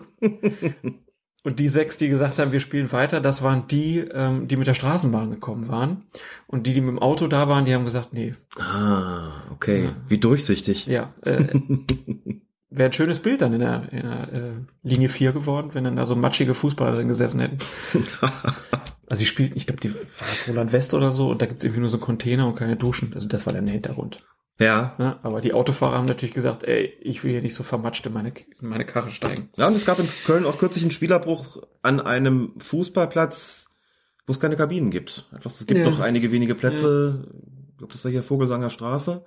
Da hat's gewittert. Es gab keinerlei Unterstellmöglichkeiten, keine Kabinen, kein nichts. Und da hat der Schiedsrichter gesagt, es geht jetzt vor allen Dingen darum, dass alle hier in Sicherheit kommen und seht zu, dass er hier Land gewinnt. Und da wir uns nicht unterstellen können, können wir auch nicht warten, bis das hier aufgehört hat. Das Spiel ist beendet. Ja. Das passiert dann halt auch mal. Aber wie gesagt, im Stadion gab es die Möglichkeit, äh, Karnevalslieder zu singen und es hat schon auch was gehabt. Ich musste so lachen. Das ist so, das ist so typisch Köln. Ja, die wittert. Können wir nicht Fußball spielen. Aber doch immer da. Ja, da singen wir Karnevalslieder. Wir fangen mit unserem Stammbaum an. Bitte erheben sie sich von ihren Plätzen. Das haben die Leute dann gemacht und dann 50.000 Leute da gesungen. Die Darmstädter an dem Block haben wirklich erhaben geschwiegen und haben geguckt nach, was ist denn hier los? Ja, und als wir damit fertig waren, da kam in unserem Fädel. was auch passiert. Ja. Ne, ne? Eines ist doch klar. Ist doch eine schöne, beruhigende Musik. Ist schöne, beruhigende alle, musik Alle hatten gute Laune. Alle fühlen sich miteinander verbunden. Genau. Wunderschön. Und als der Edrich wiederkam mit den Mannschaften, haben sie alle gedacht, auch schade. Hätten wir jetzt doch stundenlang so weitermachen können. Ja, gibt ja bald wieder Weihnachtssingen im Stadion. Ja, das war schon zum ersten Spieltag. Kommen wir zum zweiten Spieltag. Schalke gegen Bayern, ähm, 25. Minute. Und da fragte man sich, geht das denn mit der verletzten Misere schon weiter? Passiert Manuel Gräfe ähnliches wie es Captain Feuerherd in Hamburg passierte. Manuel Gräfe musste jedenfalls auf der Schalker Bank sitzend minutenlang an der Wade behandelt werden. Zum Glück das Ganze mit Erfolg. Er konnte das Spiel selbst ähm, zu Ende leiten. Kurz bevor er das Spiel dann aber wieder anpfeifen konnte, lernten dann alle Fernsehzuschauer das Phänomen des, ja, von der Spielverlagerung begrüßten Phänomens des abkippenden Schiedsrichters kennen, denn Gräfe griff sich eine kleine Kümmerling-Flaschen große äh, Kümmerling-Flaschen großes Gefäß und ja, äxte das. Was war da drin, Alex? Ich habe spontan vermutet irgendein Schmerzmittel, aber wenn ich das richtig verstanden habe, Orthomol, irgend so ein Energy-Kram. Ja, aber nicht, nicht so ein Dosen-Energy-Kram, sondern da sind Vitamine irgendwie in geballter Form drin. Das scheint Richtig. unter Profisportlern Ja. wohl weit verbreitet zu sein. Mhm. Und ähm, Schade, dass es kein Kümmerling war. Sonst hätten wir demnächst in Berliner Kneipen einen Gräfe getrunken. ja, aber Der immer, zum Ahlenfelder. immer in der 25. Minute. Ein Energy Drink und ein Kümmerling ist in 50 in Berlin ein Gräfe. Genau. Nette Menschen trinken gerne Kümmerling. Die äl- Älteren unter uns erinnern sich noch. Ja. Gut. Ähm, ja, war auf jeden Fall eine besondere Szene, äh, aber Gräfe konnte weitermachen. Scheint irgendwie eine Muskelgeschichte ja gewesen zu sein und die Wadenbehandlung hat dann gefruchtet. Und äh, knapp zehn Minuten später, nach Gräfes Rückkehr und wieder an Pfiff, ähm, haben die Schalker dann eine große Torchance, als ihr Neuzugang, ja, Jevgen oder Jevhen, ich weiß es nicht. Ist eigentlich ein Eugen, ne? Ja, Jev, Jevchen, Jevgen. Konoplyanka heißt er auf jeden Fall mit Nachnamen. Ähm, ja, der lässt auf jeden Fall den, ähm, du hast hier reingeschrieben in unser Skript Bayern-Heimkehrer. Bayern-Heimkehrer, ja, stimmt doch. Schade, dass du es gemerkt hast. Ich da- hatte gehofft, du trägst es einfach so vor. Es geht um Mats Hummels. ähm, den hat er mit seinen schönen Haaren einfach stehen lassen und den Ball scharf nach innen gepasst. Und Jetzt wird's aber unsachlich hier. Bitte? Herr Rehse. Das war ein Lob. Ich hätte gerne die schönen Haare von Mats Hummels. Du nicht? Das, wer war das nochmal? Das war Arnold von VfL Wolfsburg, ne, der das zu, zu, äh, ähm, zu welchem Realspieler noch gesagt hatte? Ich hätte gern so schöne Haare wie du. Weiß ich nicht. Bei dem Champions League. Ach hier, als der, der in die Knie gegangen ist, der Brasilianer, der ähm, Außenverteidiger, wie Ja. heißt er noch? ich hatte gehofft, du hilfst mir jetzt über den peinlichen Moment des Ja. Schweigens hinweg. Ich hab mich auch gerade überlegt. Alle Brasilianischer Nationalspieler. vor, vor Augen. Eieiei. Ne? Ja. Alle wissen, wer gemeint ist. Genau. Nicht schreiben. Ihr schreibt uns das nicht. Wir wissen, wer das ist. Fällt uns auch noch ein. Ist egal, auf jeden Fall. C, oder? Konoplyanka hat auf jeden Fall den schönen Mats stehen lassen. Nein, äh, auf jeden Fall. Mats Hummels stehen lassen und äh, den Ball scharf nach innen gepasst. Dort blocken David Alaba und Manuel Neuer den Schuss von Klaas-Jan Hünteler gemeinsam ab. Und die Münchner können schließlich mit Mühe, mit Mühe klären. Unmittelbar nach seinem Pass ist Konoplyanka allerdings von Hummels durch eine Grätsche in die Beine zu Fall gebracht worden, ohne dass der Schiedsrichter gepfiffen hätte. Es war dann so, dass auf dem Platz niemand irgendwie einen Strafstoß gefordert hätte. Die Brisanz der Szene wird dann aber in der Zeitlupe richtig deutlich, ähm, dass man schon sieht, na, der Hummels, der trifft den Konoplyanka und die Gelehrten streiten sich hinterher, hätte es hier nicht hinterher einen Elfmeter für Schalke geben müssen und Hummels war schon verwarnt, hätte das nicht auch eine gelbe, gelb-rote Karte nach sich ziehen müssen. Ja, und solche Szenen haben wir ja schon häufiger mal hier drin gehabt. ne? Das ist so das leidige Thema. Was ist denn eigentlich, wenn bei einer Torchance der Ball schon abgespielt worden ist oder schon aufs Tor geschossen worden ist und das Foul danach passiert? Und die Antwort ist nach wie vor die, die gleiche geblieben. Das ändert ja nichts. Ne? Man muss sich immer nur mal vorstellen, so eine, so eine Nummer passiert, sagen wir mal, außerhalb des Strafraums, irgendwo im Mittelfeld ist einer im Ballbesitz, passt den Ball, spielt den Ball ab und wird danach gefoult, ja klar, dann gibt's einen Freistoß und alle sagen, boah, dann reden wir noch mal eine gelbe Karte, denn das Foul kam, da war der Ball ja schon weg. Hm. Also gar nicht, gar nicht Objekt der, der, der Begierde, gar nicht spielbar sozusagen. Und das Ganze im Strafraum ändert ja gar nichts an der Situation. Da wird halt immer argumentiert, ja, die, das ist ja schon irgendwie abgeschlossen gewesen und es gibt irgendwelche welche Foren im Internet, wo es dann heißt, da gäbe es eine Lex Krug. Die Lex Krug sehe so aus, habe ich noch nie was von gehört, offen gestanden, außerhalb dieses, dieses Forums sehe so aus, dass wenn da abgeschlossen worden sei, dann solle man nicht mehr äh, pfeifen, da wolle ja auch niemand einen Strafstoß, was übrigens tatsächlich stimmt. Ne? Die Spieler sind daran ja auch gewöhnt. Zimmert einer aufs Tor und wird danach getroffen, egal, geht weiter und will auch keiner was. Ja. Ich frage mich immer so ein bisschen, warum eigentlich nicht? Denn was ist denn hier passiert? Der Ball ist abgespielt worden, der Ball ist aber noch im Spiel, erste Voraussetzung. So, zweite Voraussetzung für einen direkten Freistoß bzw. Strafstoß. Vergehen am Gegner hat stattgefunden.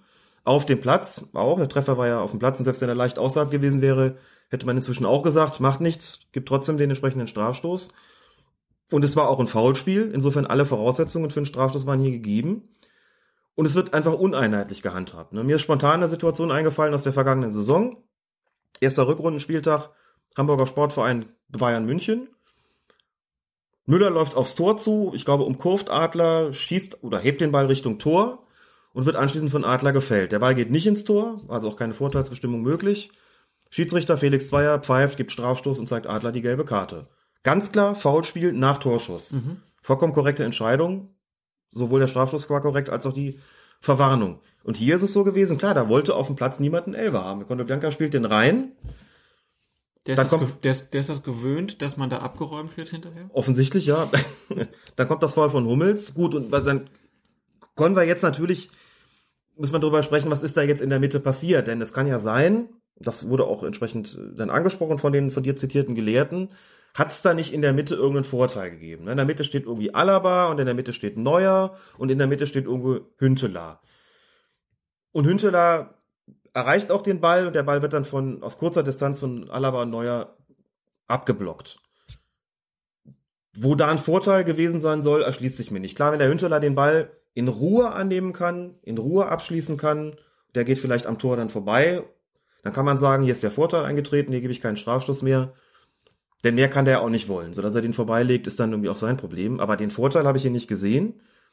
Den hat Gräfe auch nicht angezeigt. Und ich glaube auch nicht, dass Gräfe so argumentieren würde, dass er da auch nur gedanklich sozusagen die Vorteilsbestimmung zur Anwendung gebracht hat. Das heißt, hier wäre eigentlich, obwohl es keiner wollte, regeltechnisch gesehen, der Strafstoß die richtige Entscheidung gewesen. Und dann hätten wir auch über Gelb-Rot für Hummels gesprochen, denn das Ding, das Einsteigen war nicht so ganz ohne, muss man sagen. Und, ähm, also kein Vorteil.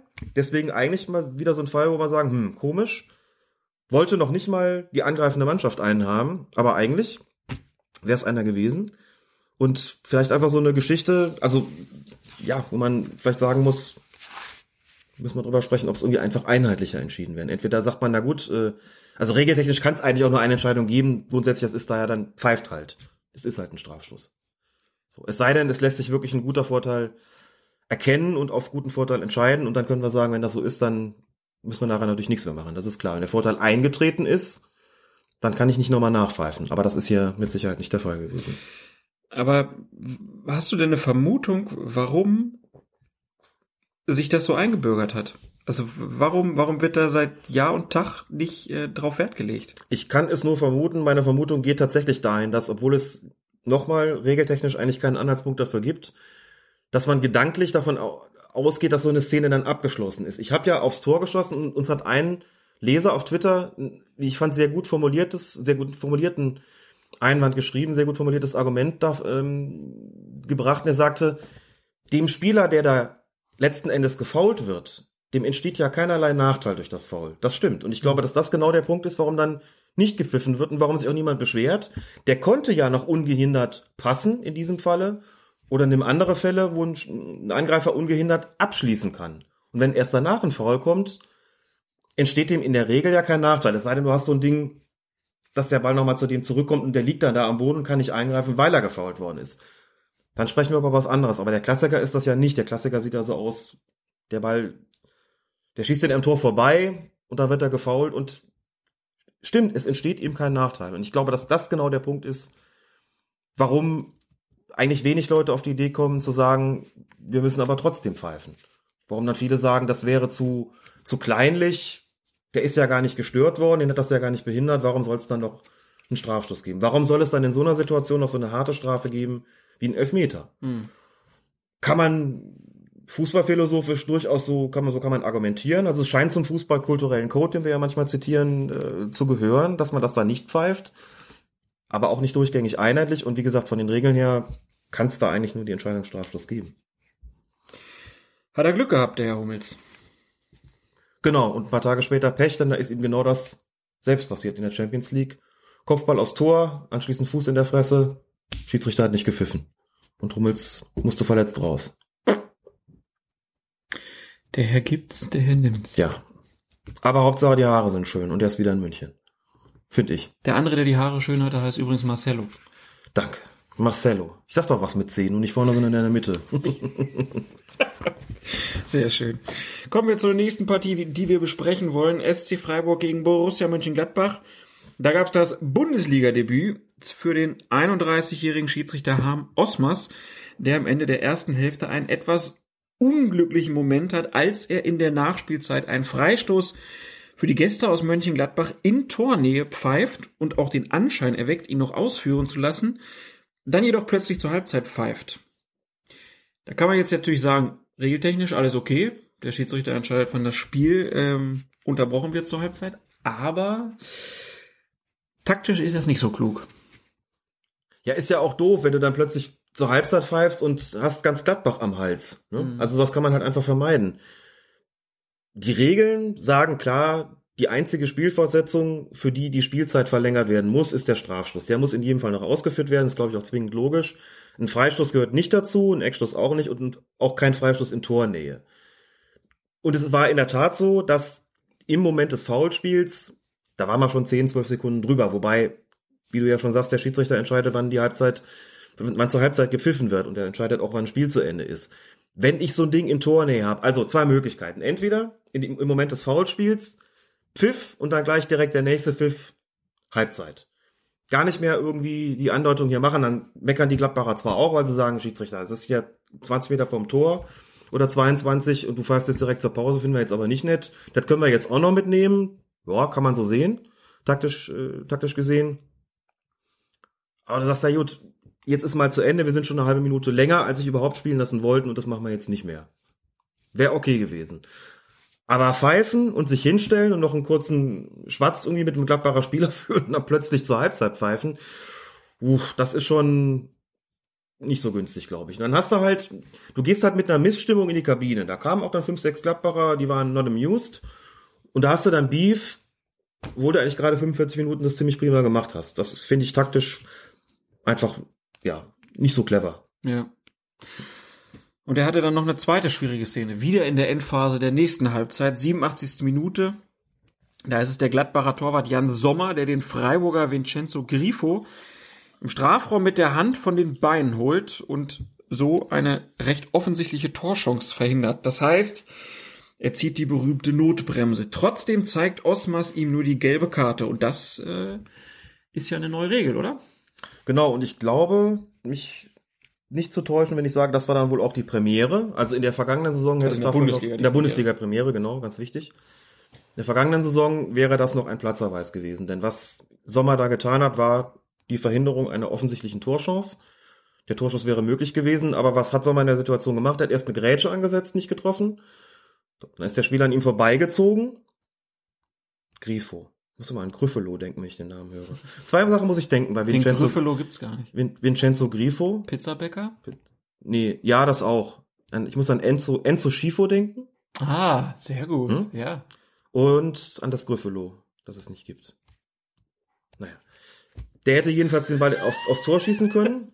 War eine klare Torchance. Und dann äh, Sommer geht mit der, mit dem, mit dem Arm, mit der Hand da Richtung Ball.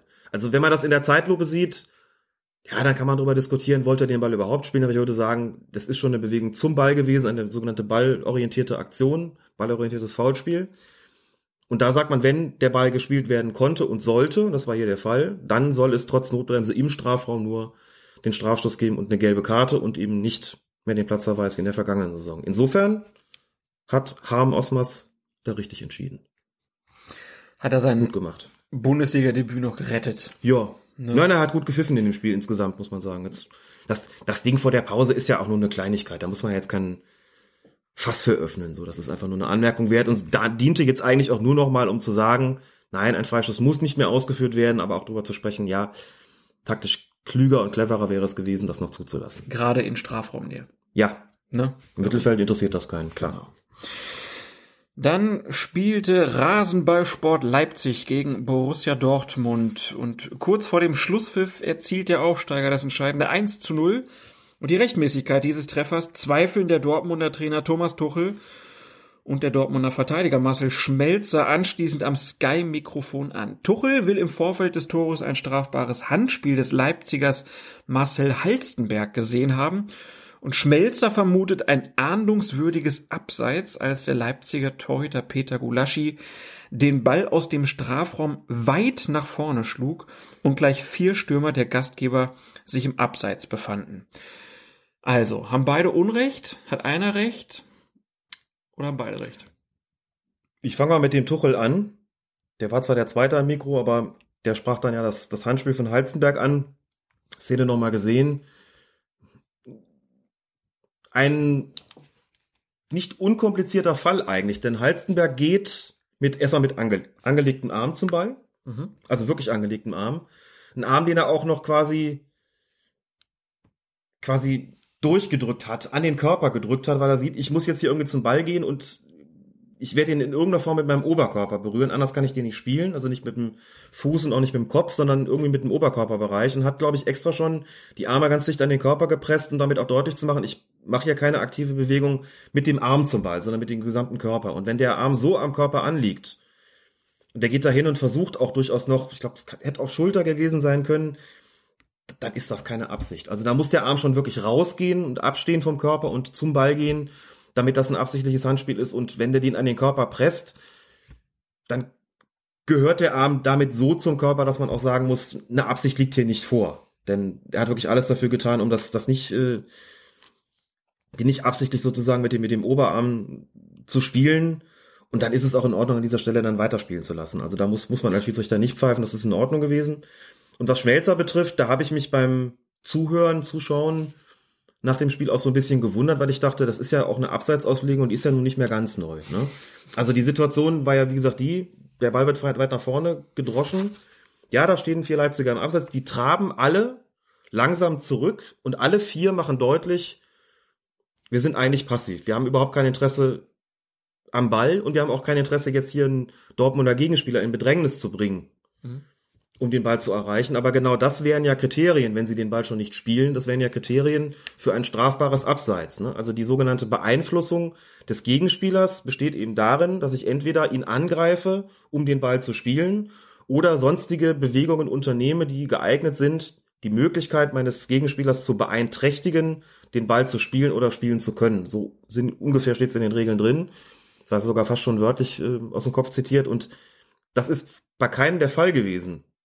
Ganz früher haben wir gesagt, wenn der lange Hafer nach vorne kommt, da stehen vier Leute rum, die da irgendwie rauslaufen, dann wird gepfiffen. Das war auch immer klar. Das ist schon lange nicht mehr so. Und dann hat man auch gesehen, es ist kein einziger Dortmunder wirklich beeinflusst worden. Da gibt's einen, der den Arm hebt, aber warum? Nur weil da vier im Abseits stehen? So, und wenn sie ihn dann verdaddeln, dann deshalb, weil sie sich mit dem, weil sie offenbar mit der modernen Abseitsauslegung nicht so vertraut sind, dass sie wissen, wir müssen jetzt hier einfach weiterspielen. So, und auch unter dem Aspekt vollkommen korrekte Entscheidung. Da lag kein strafbares Abseits vor. Abseitsstellung ja, ist aber nicht strafbar, aber kein wie auch immer gearteter Eingriff in Form vom Spielen des Balles oder einer Beeinflussung beziehungsweise Beeinträchtigung und insofern korrekt erzieltes Tor. Weder Handspiel, also weder strafbares Handspiel noch strafbares Abseits. Alles in Ordnung. Beide Unrecht, Schiedsrichter Recht. Ja, wobei ich Schmelzer recht eloquent fand, aber wie gesagt mich doch gefragt habe, ob es nicht dann sinnvoll wäre, sich nochmal darüber zu unterhalten, wie ich mich als Verteidigung verhalte, wenn sowas kommt. Denn das scheint ja Gesprächsbedarf zu geben. Werden sie gemacht haben in Dortmund, bin ich mir sicher. Auf jeden Fall Wolfgang Stark und sein Team ähm, haben da keinen groben Fehler gemacht. Dann kommen wir zum dritten Spieltag. Augsburg gegen Mainz haben wir eben schon besprochen. Gespielt haben noch Frankfurt und Leverkusen und in der 46. Minute, sofort nach dem Anschluss zur zweiten Hälfte, überrumpeln die Gäste aus Leverkusen die Hausherren mit einem schnellen Angriff durch die Mitte, den der Frankfurter Makoto Hasebe kurz vor dem Strafraum beendet, indem er den durchgebrochenen Charles Aranguiz umreißt. Eine klare Notbremse, wie es zunächst scheint, doch Schiedsrichter Christian Dingert, der pfeift und zunächst auch direkt äh, an seine Gesäßtasche greift und man schon die rote Karte erkennen kann, um sie äh, ähm, ja Hasebe wohl zu zeigen, der unterbricht dann steckt die Karte wieder ein, hört über sein Headset ähm, einen Einwand seines Assistenten Arne Arning. Was war passiert? Der Mann, der in jedem Telefonverzeichnis an erster Stelle steht. ja, also. Ähm, Selbst der auch Zweitligaschiedsrichter. Und, und der hat gesehen, das ist erst das zweite Vorspiel, was passiert. Das Umreißen. Mhm. Vorher hat Aranguiz mit der Hand gespielt. Und das ist eine Situation, da muss man ihm, glaube ich, also dem Assistenten echt ein Riesenkompliment machen, denn das war selbst in der Zeitlupe sehr schwer zu sehen. Er hat das richtige Gedächtnisfoto gemacht. Der hat das richtige Gedächtnisfoto gemacht. das ist so ein geiler Begriff. Gedächtnisfoto. also wenn man sich das nochmal vergegenwärtigt, Dingert greift zur Gesäßtasche und wird sofort umringt von heftig protestierenden Frankfurtern, die auch zum Assistenten zeigen. Finde ich übrigens auch interessant, denn die müssen ja irgendwas mitbekommen haben. So, also dazu muss man sagen, Hasebe, der Aranguis umgerissen hat, hat kurz vorher selbst noch protestiert. Du Ja. hast gesehen, wie so die Hand Ja. hochgeht, ne? Handspiel, das war der, der Handspielprotest. Jetzt ungeachtet der Frage, also klar, Spieler protestieren oft schnell und gerne. Hasebe hatte allerdings wirklich die, die Premium-Position in der, in der Situation. Der hat wirklich gesehen, da war ein Handspiel, hat mal die Hand gehoben, den Arm gehoben zum Reklamieren. So greift dann selber zu. Selbstjustiz. Ähm, zur Selbstjustiz, ja, genau, genau. Es war auch so eine, also es sah ganz komisch aus, so Ja. dieses Umreißen hatte auch was, was- kein Tor. Genau. Ähm, lauf jetzt, du läufst jetzt hier nicht weiter, außerdem war eh Handspiel. Ja. Also es war fast schon so eine, so nach dem Motto, du kommst damit nicht durch, jetzt äh, wie, wie als, als Bestrafung für das Handspiel einfach mal umgerissen. So und äh, entsprechend empört war der auch. Das war so eine Art von Protest, wo man zumindest geahnt hat, da wird wohl schon was gewesen sein. So ganz ohne Grund sind die nicht so heftig zumindest. Und dann meldet sich Arning und sagt, ich habe ein Handspiel gesehen von Aranguis und in der Tat war es so.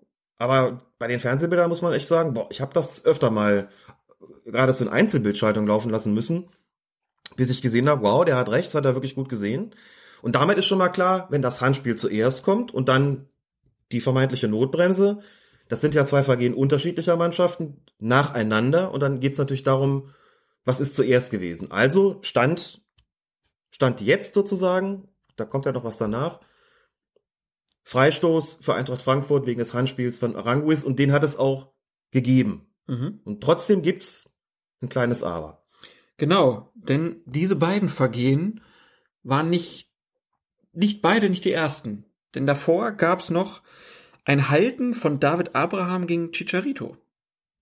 Das war auch schon relativ deutlich. Also Ja. man hätte hier dann sogar eher sagen müssen, es hätte nicht den Freistoß für Frankfurt, sondern doch für Leverkusen geben müssen, wenn auch ein bisschen weiter vom Strafraum entfernt.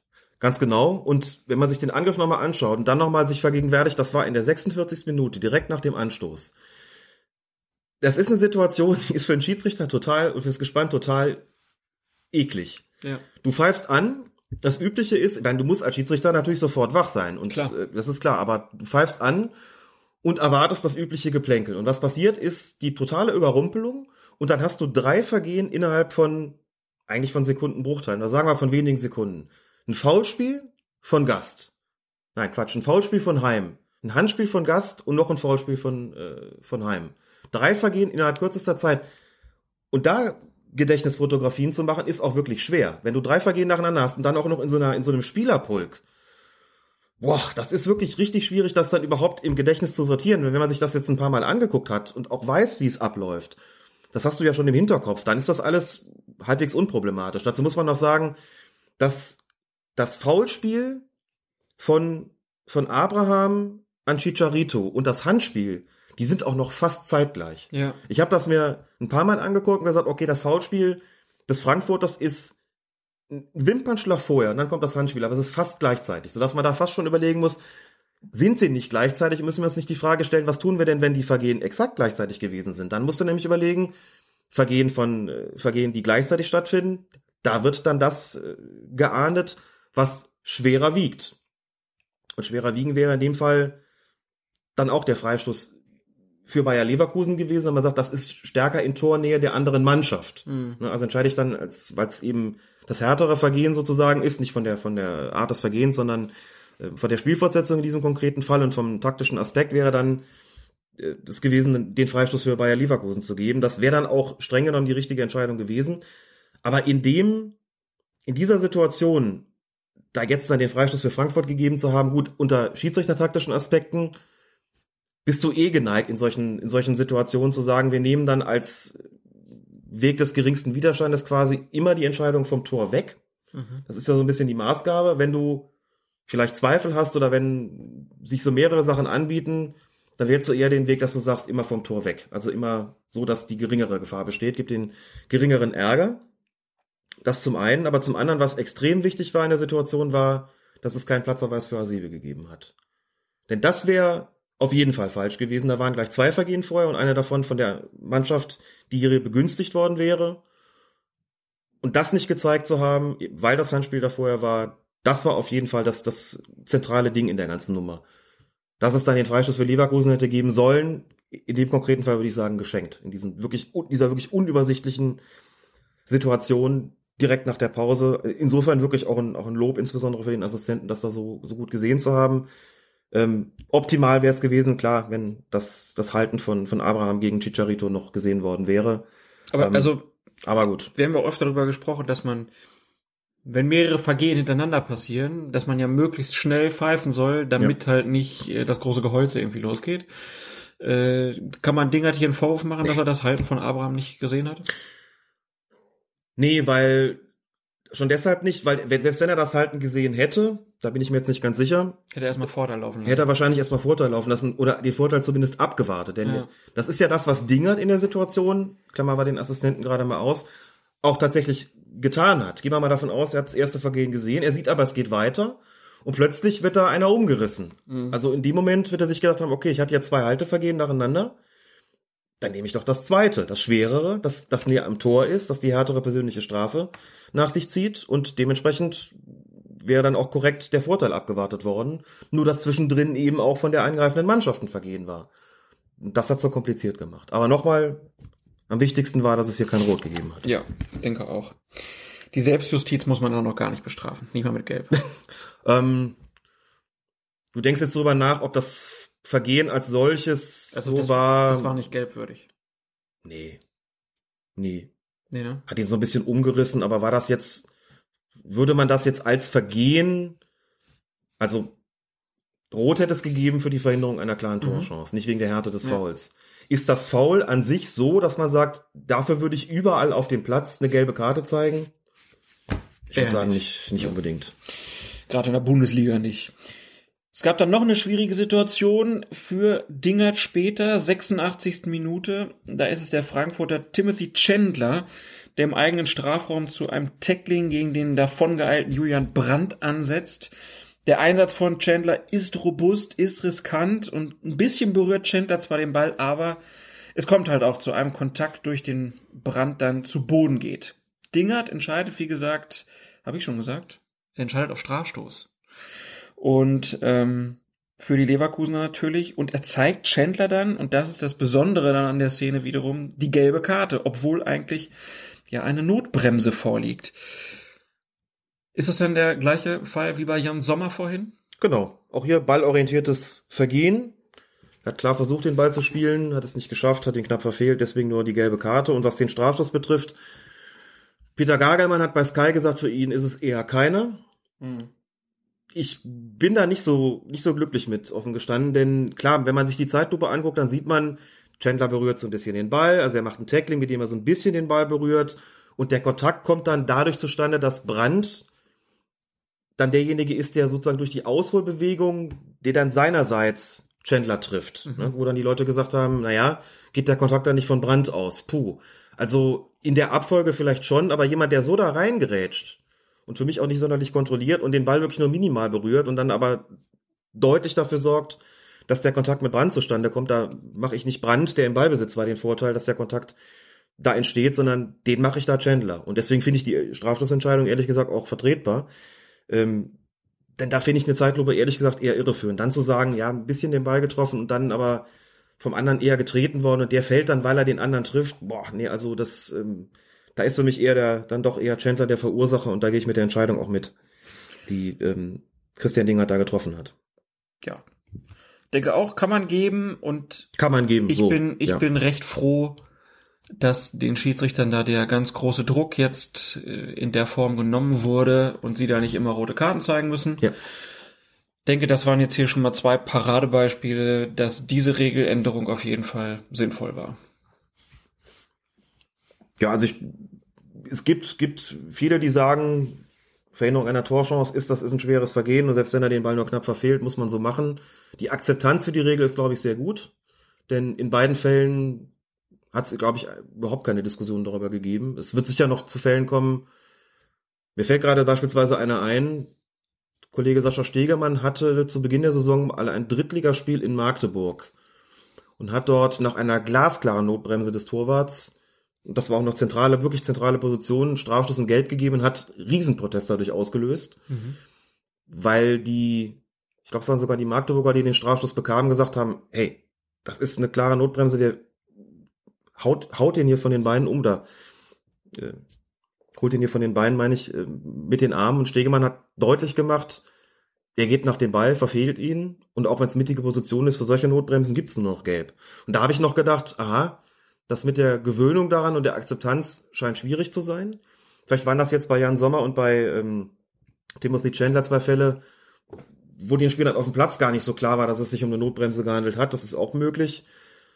Ich hatte bei der Schiedsrichterfortbildung hier in Leverkusen, die ich von, vor ein paar Tagen zu machen hatte, noch gesagt, zu den Schiedsrichtern geht mal davon aus, dass ihr in Zukunft gleich mit zweierlei Arten von Protesten konfrontiert sein werdet. Wenn ihr nach so einer Form von Notbremse eine gelbe Karte zeigt, werdet ihr diejenigen am Hals haben, die sagen, das ist doch klar rot, weil Notbremse. Wenn ihr beim künftigen Notbremsen rot zeigt, wo auch rot kommen muss, beim Stoßen, beim Ziehen, beim Halten beispielsweise, werdet ihr diejenigen am Hals haben, die sagen, wieso? Die Doppelbestrafung ist doch aufgehoben. Es gibt doch nur noch gelb für Notbremsen im Strafraum. Also ihr werdet immer eine Fraktion haben, die protestiert. Das wäre, war meine Vermutung. Diese beiden Fälle, über die wir jetzt hier gesprochen haben, bestätigen das jedenfalls nicht. Hm. Der Fall, den Sascha Stegemann hatte, schon. Werden wir noch beobachten müssen, aber die entscheidende Frage ist, kann damit leben, war dass es hier es, eine war es ballorientiert? Die entscheidende, der entscheidende Punkt ist, war es ballorientiert? Und ballorientiert kann es nicht sein, wenn ein Angreifer ge- gestoßen, gehalten oder gezogen wird. Klar. Dass es da nicht um den Ball geht, kann man sich sofort vorstellen. Ja.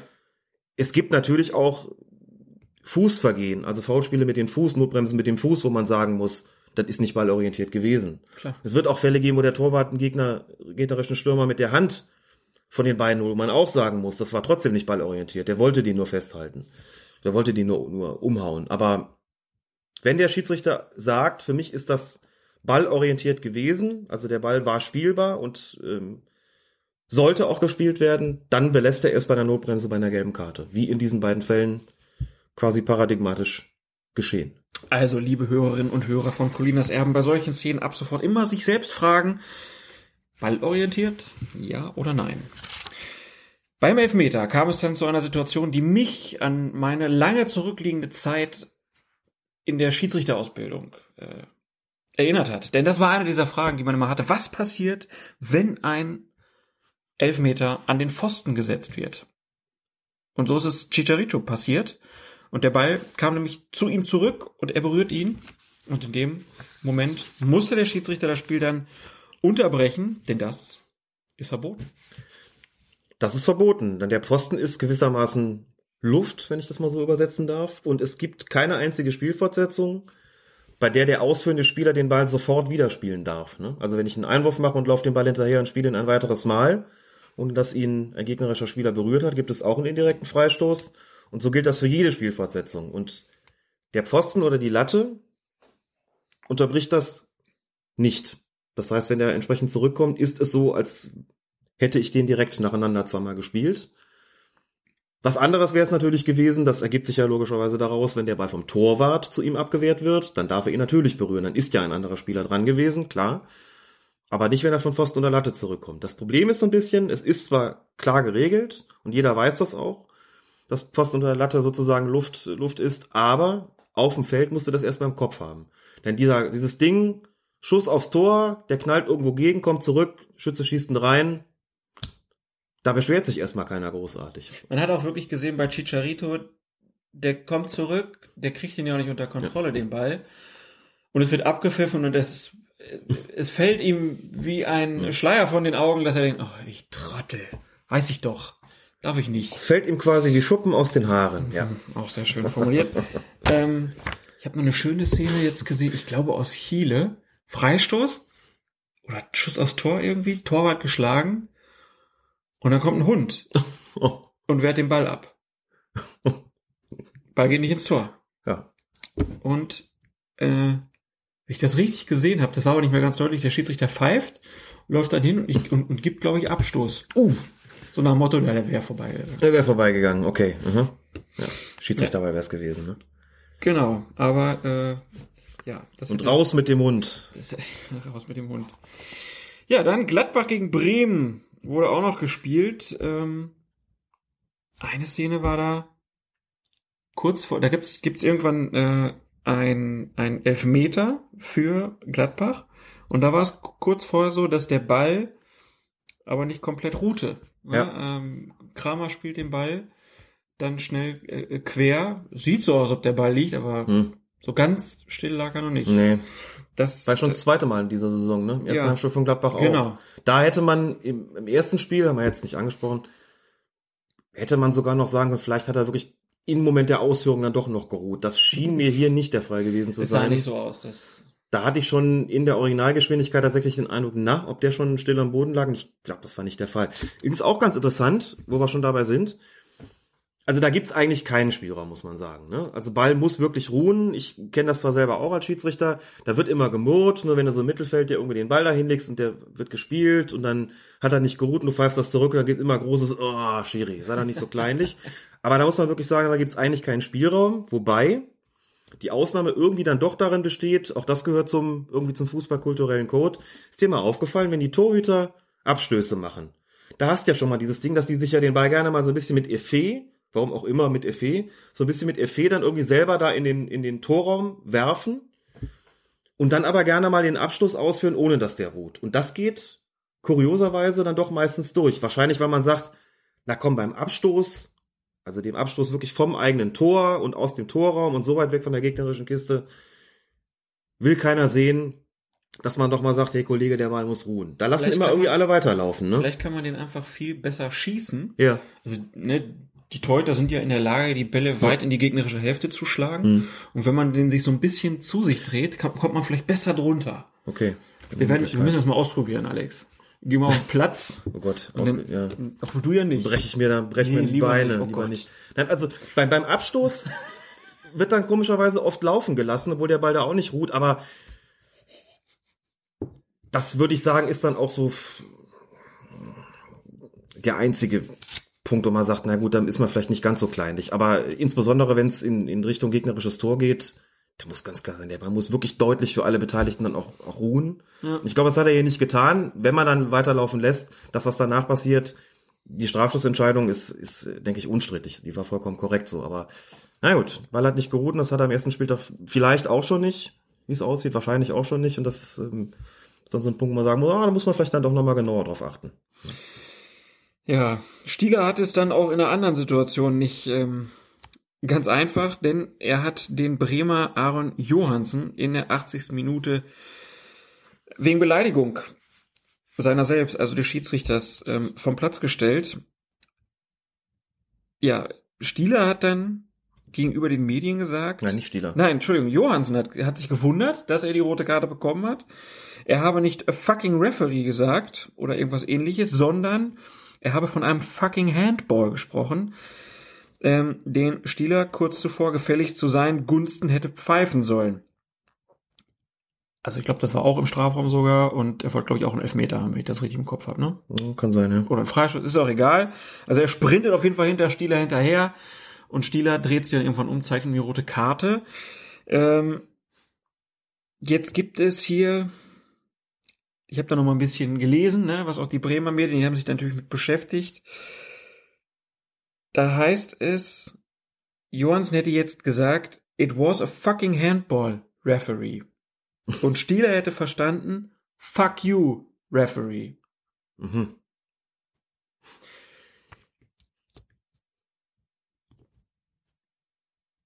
Es ist total, also es ist eine ziemlich blöde Situation. Ne? Also äh, einerseits sage ich, warum soll der Stieler einfach irgendeinen Spieler vom Platz Ja. schicken?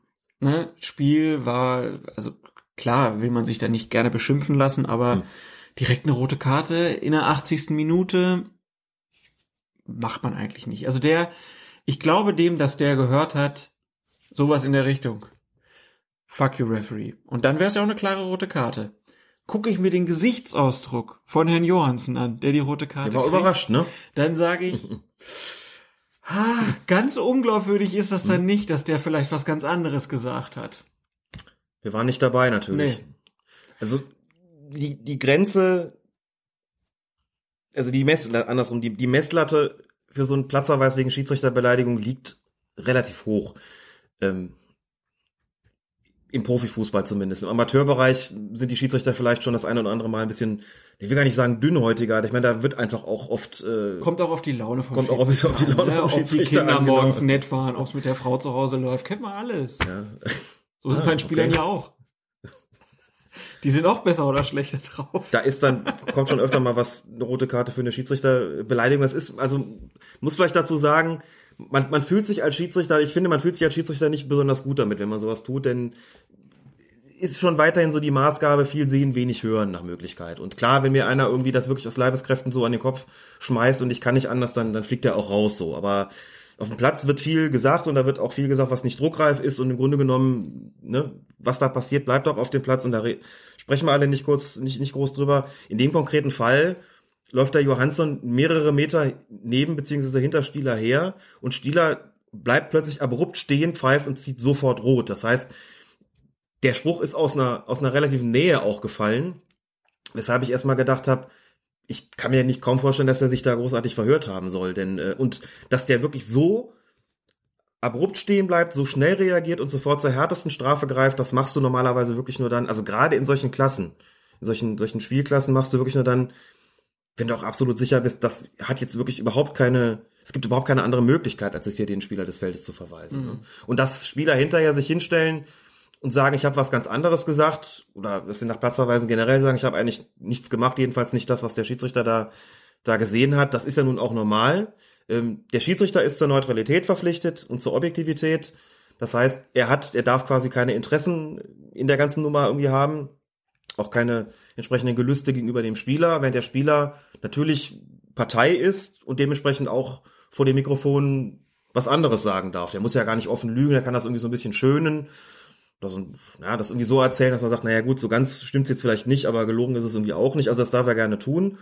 Der Schiedsrichter darf diesen Grund nicht haben, da irgendeinen Quatsch zu erzählen. Das war der Grund, warum ich dachte, warum soll der das?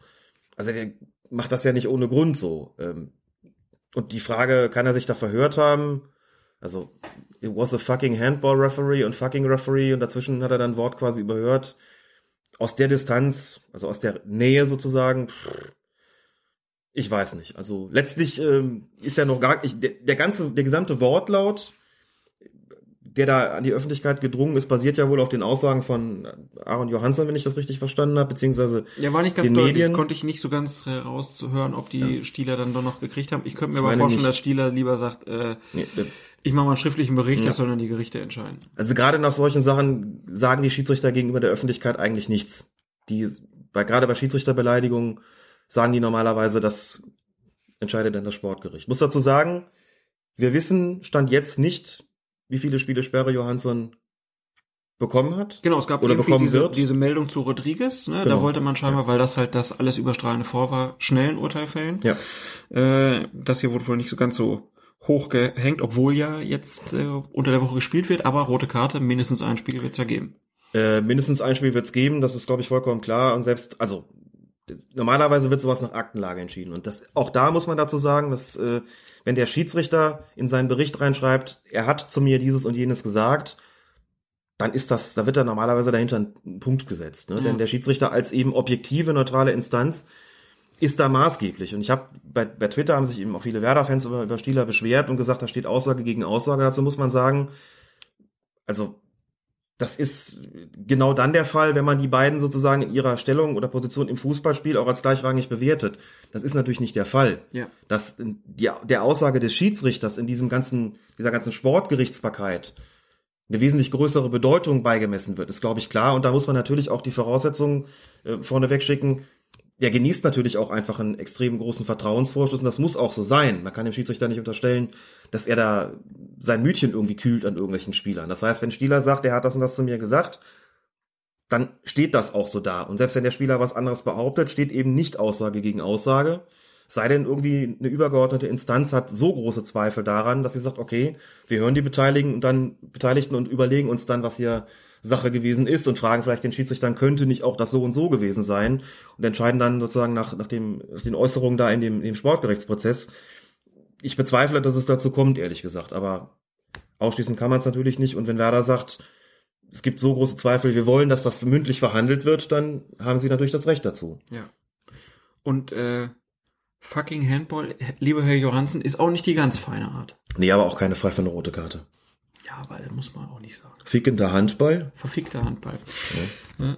Was die Bremer ja ausgegraben hatten, war, dass der zweite Bremer Torwart an dem Tag, Wiedwald, mal als Duisburger Ja. einen Ball zur Mittellinie geschmissen hat. Stieler vermutete, er wollte den Ball nach ihm schmeißen, hat ihn mit Rot vom Platz geschickt. Genau. Ja, die Szene habe ich auch Immer gesehen. Stieler. Immer, wieder Stieler. Klar, das wird natürlich Und das dann muss man ausgepackt. einfach sagen, liebe Bremen-Fans, dieses Spiel habt ihr nicht wegen des Schiedsrichters verloren. Wirklich nicht. Dieses Spiel haben sie nicht wegen des Schiedsrichters verloren. Das wäre auch ganz nett, wenn man das nochmal mit in Erwägung ziehen könnte. Und es ist auch, dass Stieler damals bei dem Platzverweis gegen Wiedwald einen Fehler gemacht hat, ist, glaube ich, klar. ne? Ähm, das ist auch unstrittig. Wenn man sich die Szene anguckt, Wiedwald kommt aus seinem Tor, Ja, brauchen wir gar nicht aufmachen. Also Höhe, ist- Höhe Strafraum und wirft den Ball dann in Richtung des Schiedsrichters. Der will seinen Mit Mitspieler mal, komm, weiter Ja. geht's, ich Ball nach vorne und so. wenn du dich da so umdrehst und siehst, dass der Ball in deine Richtung geflogen kommt und hast noch gesehen, dass der da von, einem, welche, von welchem Spieler der stammt, ich möchte jetzt nicht ausschließen, dass ich nie auch schon mal einen für sowas vom Platz geschmissen habe, weil ich dachte, mir gilt irgendwas, was gar nicht mir gegolten hat. Und dann hast du natürlich dann, wenn du sowas dann, dann pfeifst und da rot zeigst, auch bei Beleidigung übrigens, ist mir auch schon passiert, dass der Spieler dann mich angeguckt und gesagt hat, ich meine doch gar nicht Sie, Schiedsrichter. So, da kannst du dir gerade noch überlegen, ob das eine Beleidigung war, wo du sagst, na gut, das geht halt bei einem anderen halt auch nicht, ne? Hm. Also, das, ähm, da kann man natürlich grundsätzlich argumentieren, Beleidigungen sind gegenüber niemandem auf dem Platz statthaft, was ja auch stimmt. Ja. Und trotzdem gibt's natürlich Dinge, wo ich dann als Schiedsrichter, wenn ich gemein bin, etwas dünnhäutiger reagiere, etwas eine etwas härtere Sanktion ziehe, als wenn er das zu seinem Mitspieler sagt. Also vielleicht irgendwelche Grenzfälle zur Beleidigung. Ne? Ja. Und wir müssen wegen Naja. Johansen jetzt bei iTunes wieder anklicken, dass das hier eine Explicit-Folge ist. Ah, okay. Fucking, fucking ist nicht erlaubt. Piep. Ja. Grüße an unsere Hörer in Amerika. ja, das war's mit der Bundesliga und zum Abschluss haben wir noch mal eine schöne regeltechnische Rarität. Die gab's beim Europa League Spiel zwischen Maccabi Tel Aviv und Zenit St. Petersburg zu sehen. In der 81. Minute passierte es. Da holte der kurz zuvor verwarnte Maccabi-Spieler Elazar Daza im Mittelfeld ziemlich rüde ein Petersburger von den Beinen. Und eigentlich wäre hier direkt gelb-rot fällig gewesen. Doch Schiedsrichter Ivan Kruzliak aus der Slowakei entschied auf Vorteil. Das Spiel lief also weiter, bis Daza einige Sekunden später im eigenen Strafraum in einen Zweikampf verwickelt war. Und nun unterbrach der Referee die Partie, stellte Daza vom Platz und gab, zur Verwunderung aller, einen indirekten Freistoß für St. Petersburg. Der wurde schließlich verwandelt. Die Verwirrung ob dieses indirekten Freistoßes war aber zwischenzeitlich riesengroß und die Proteste von Maccabi waren ziemlich heftig. Und da bin ich ganz froh, dass ich dich hier an meiner Seite sitzen habe, denn ich kann dich fragen, was zum Teufel ist hier eigentlich passiert und warum gab es hier einen indirekten Freistoß und überhaupt? Was ist da los gewesen, ne? Regeltechnisch ist das quasi für einen Lehrwart pures Gold. Also ich habe das auch schon abgespeichert, die Szene, und werde das natürlich bei irgendeiner der nächsten Schulungen hier in Köln zeigen, weil es einfach großartig ist und eine, eine wirklich eine, eine Perle, eine absolute Rarität. Also, Du und auch noch, und für die Kölner Schiedsrichter wirst du die Lösung jetzt spoilern. genau. Die sollten das eigentlich auch wissen, weil wir es ihnen schon mal erklärt haben, aber da schon gesagt haben, das werdet ihr sowieso nicht groß erleben. Natürlich nicht. Weil es nach einem platzverweiswürdigen Vergehen eigentlich im aller, in, in der Regel gar keinen äh, Vorteil geben soll. Und genau das ist hier passiert. Also, kann man nochmal aufdröseln. Spieler ist kurz zuvor verwarnt, geht dann im, Mittel, im Mittelfeld. Ein Foul, das von der Art ist, wo man sofort sagt, klar, das muss jetzt, das ist ein verwarnungswürdiges Foul, er hat schon gelb. Aber also, Zenit bleibt im Ballbesitz. Also gelb-rot, genau. Und ich glaube, das ist, da da kann man einmal kurz einhaken schon. Ich glaube, der Schiedsrichter hat in dem Moment vergessen, dass der schon gelb hat. Weil sonst pfeift er und zeigt ihm gelb-rot. da sind wir auch schon mittendrin in der ganzen Problematik. Ich erkläre es trotzdem nochmal kurz zu Ende. Ähm, er lässt äh, Vorteil laufen, obwohl es hier gelb-rot geben müsste. Dazu muss man zunächst einmal wissen, dass es nach platzverweiswürdigen Vergehen in aller Regel keinen Vorteil geben soll. Nur, nur dann einen Vorteil geben soll, das ist eigentlich die Ansage, wenn danach im Prinzip eine tausendprozentige Torchance folgt. Platzerweiswürdig heißt sowohl rotwürdig als auch gelbrotwürdig. Und beim letzten Punkt, gelbrotwürdig, kommen wir so ein bisschen in den Bereich, dass der Schiedsrichter dann ja eigentlich im Kopf haben müsste, welcher Spieler schon verwarnt ist, wenn er da sofort unterbrechen soll. Das ist aber schwierig, wenn ich fünf, sechs Spieler verwarnt habe, dann immer sofort zu wissen, hat er nun schon gelb oder hat er nicht. Jetzt muss man dazu sagen, dieser Spieler ist kurz, wirklich eine Minute vorher verwarnt worden. Das könnte er also noch im Kopf gehabt haben. Die Problematik entsteht nämlich genau dort, und da setzen jetzt die neuen Regeln ein, wo dieser Spiel, wo man den Vorteil gibt und dann darauf achten muss, ob dieser Spieler noch was macht. Denn, das ist wichtig, ein Spieler, der ein platzverweiswürdiges Vergehen begeht, also rot oder gelbrot, ist von der weiteren Teilnahme, wenn der Vorteil ge gewährt wird, von der weiteren Teilnahme am Spiel bereits da ausgeschlossen, ohne dass er die Karte gezeigt bekommen hätte. Also er ist wie so ein herumlaufender Pfosten. Ja, wenn Pfosten wäre ja, Luft. gesagt hast, der ist auch Luft. Ja, aber er ist ja gerade nicht Luft, denn der Spieler darf dann schon nicht mehr ins Spiel einwirken. Der Hintergrund ist der, man will ja, man will einfach nicht, dass dieser Spieler eigentlich einen Platzerweis bekommen sollte. So, dann lässt der Schiedsrichter den Vorteil laufen, aus dem Vorteil wird aber nichts, das Spiel geht in die andere Richtung. Und auf der anderen Seite schießt dieser Spieler, der eigentlich einen Platzerweis kriegen soll, ein Tor. Super GAU. Und dann sagt man, ja toll, jetzt kriegt er rot. Jetzt hat er aber kurz vorher noch das Tor gemacht. Das will man nicht, also sagt man, einer, der rot oder gelbrot bekommen soll, darf nicht mehr mitspielen, sofern der Vorteil läuft. So, zu der Frage, ob der, wie der Spieler das überhaupt wissen kann, dass er das gleich bekommt, dann noch gleich dazu. Greift er aber trotzdem ein, das heißt, in irgendeiner Form, indem er den Ball spielt oder in Zweikampf verwickelt ist oder irgendwas macht, was als Eingriff zu werten ist, dann gibt es einen indirekten Freistoß. Und exakt das ist da passiert. Gelb-rot-würdiges Foul, Schiedsrichter lässt Vorteil laufen, Spieler läuft zurück in den eigenen Strafraum, bestreitet dort einen Zweikampf. Und dann unterbricht der Schiedsrichter das Spiel und zeigt jetzt die gelb-rote Karte, die es ja sowieso gegeben hätte, nach, trotz des Vorteils, klar, und gibt den indirekten Freistoß, weil der Spieler ins Spiel eingegriffen hat, was er ja nach der neuen Regel nicht mehr darf. Mhm. Deswegen hat es diesen indirekten gegeben. Jetzt muss man zunächst mal sagen, Punkt eins, das kann sein, dass er nicht mehr auf dem Schirm hatte, ob der Spieler, dass der Spieler schon gelb hatte. Das ist möglich und würde, wäre auf jeden Fall auch eine gute Erklärung. Und eine, das wäre eine Erklärung, die auch nicht ganz unwichtig ist, wenn man sozusagen bewerten soll, was, was man von dieser Regeländerung überhaupt hält. Denn das ist für einen Schiedsrichter total schwierig. Das kann ja immer mal wieder vorkommen. Du hast schon fünf, sechs Leute verwarnt. Jetzt passiert da so ein Foul, wo du sagst, dafür würde ich jetzt gelb zeigen. Boah, hat er schon gelb-rot, dann dürfte ich jetzt gar nicht mehr, dürfte jetzt nicht mehr mitspielen. Weiß ich nicht, Vorteil. Oh Gott, da ist er wieder. Jetzt spielt er nochmal den Ball. Was, man, hat er jetzt schon gelb? Ne? Das, oh Gott, so. Aber beim zweiten Mal hat das offensichtlich dann gemerkt gehabt oder ein Assistent hat ihm das äh, irgendwie reingefunkt. Denn das, was da im Mittelfeld passiert ist, also ein Spieler, der eine gelb-rote Karte kriegen soll, also dafür lasse ich den Vorteil nicht laufen. Denn so groß war der Vorteil. So groß war der Vorteil einfach nicht. ne? Da ist ja gar nicht abzusehen gewesen, dass daraus eine Torchance resultieren würde. Ne? Dass dann schlussendlich ein indirekter Freistoß dabei rauskommt. Und ja nicht wegen des Vorteils. Ein indirekter Freistoß rauskommt, der dann sogar noch im Tor landet. Weshalb man ja argumentieren könnte, naja gut, aber was passiert ist, ist in letzter Konsequenz, der hätte gelbe-rot bekommen sollen, hat er ja auch bekommen. Und am Ende stand sogar ein Tor für die Mannschaft, deren Spieler da gefault worden ist. Könnte man ja auch sagen, warum? Ist doch eigentlich alles gut gelaufen. Das weißt du aber natürlich in der Situation nicht. Also, dass wenn man es vom Ende her bewertet, kann man sagen, ja, okay, aber wenn man das von der Situation her bewertet, und das ist das, was der Schiedsrichter normalerweise tun muss, muss man sagen, du kannst im Mittelfeld nach so einem Foul, das Gelb-Rot gibt, dann nicht einfach laufen lassen. Sofort unterbrechen, Gelb-Rot zeigen, dann entsteht die ganze Verwirrung und die ganzen Proteste, die entstehen dann alle gar nicht mehr.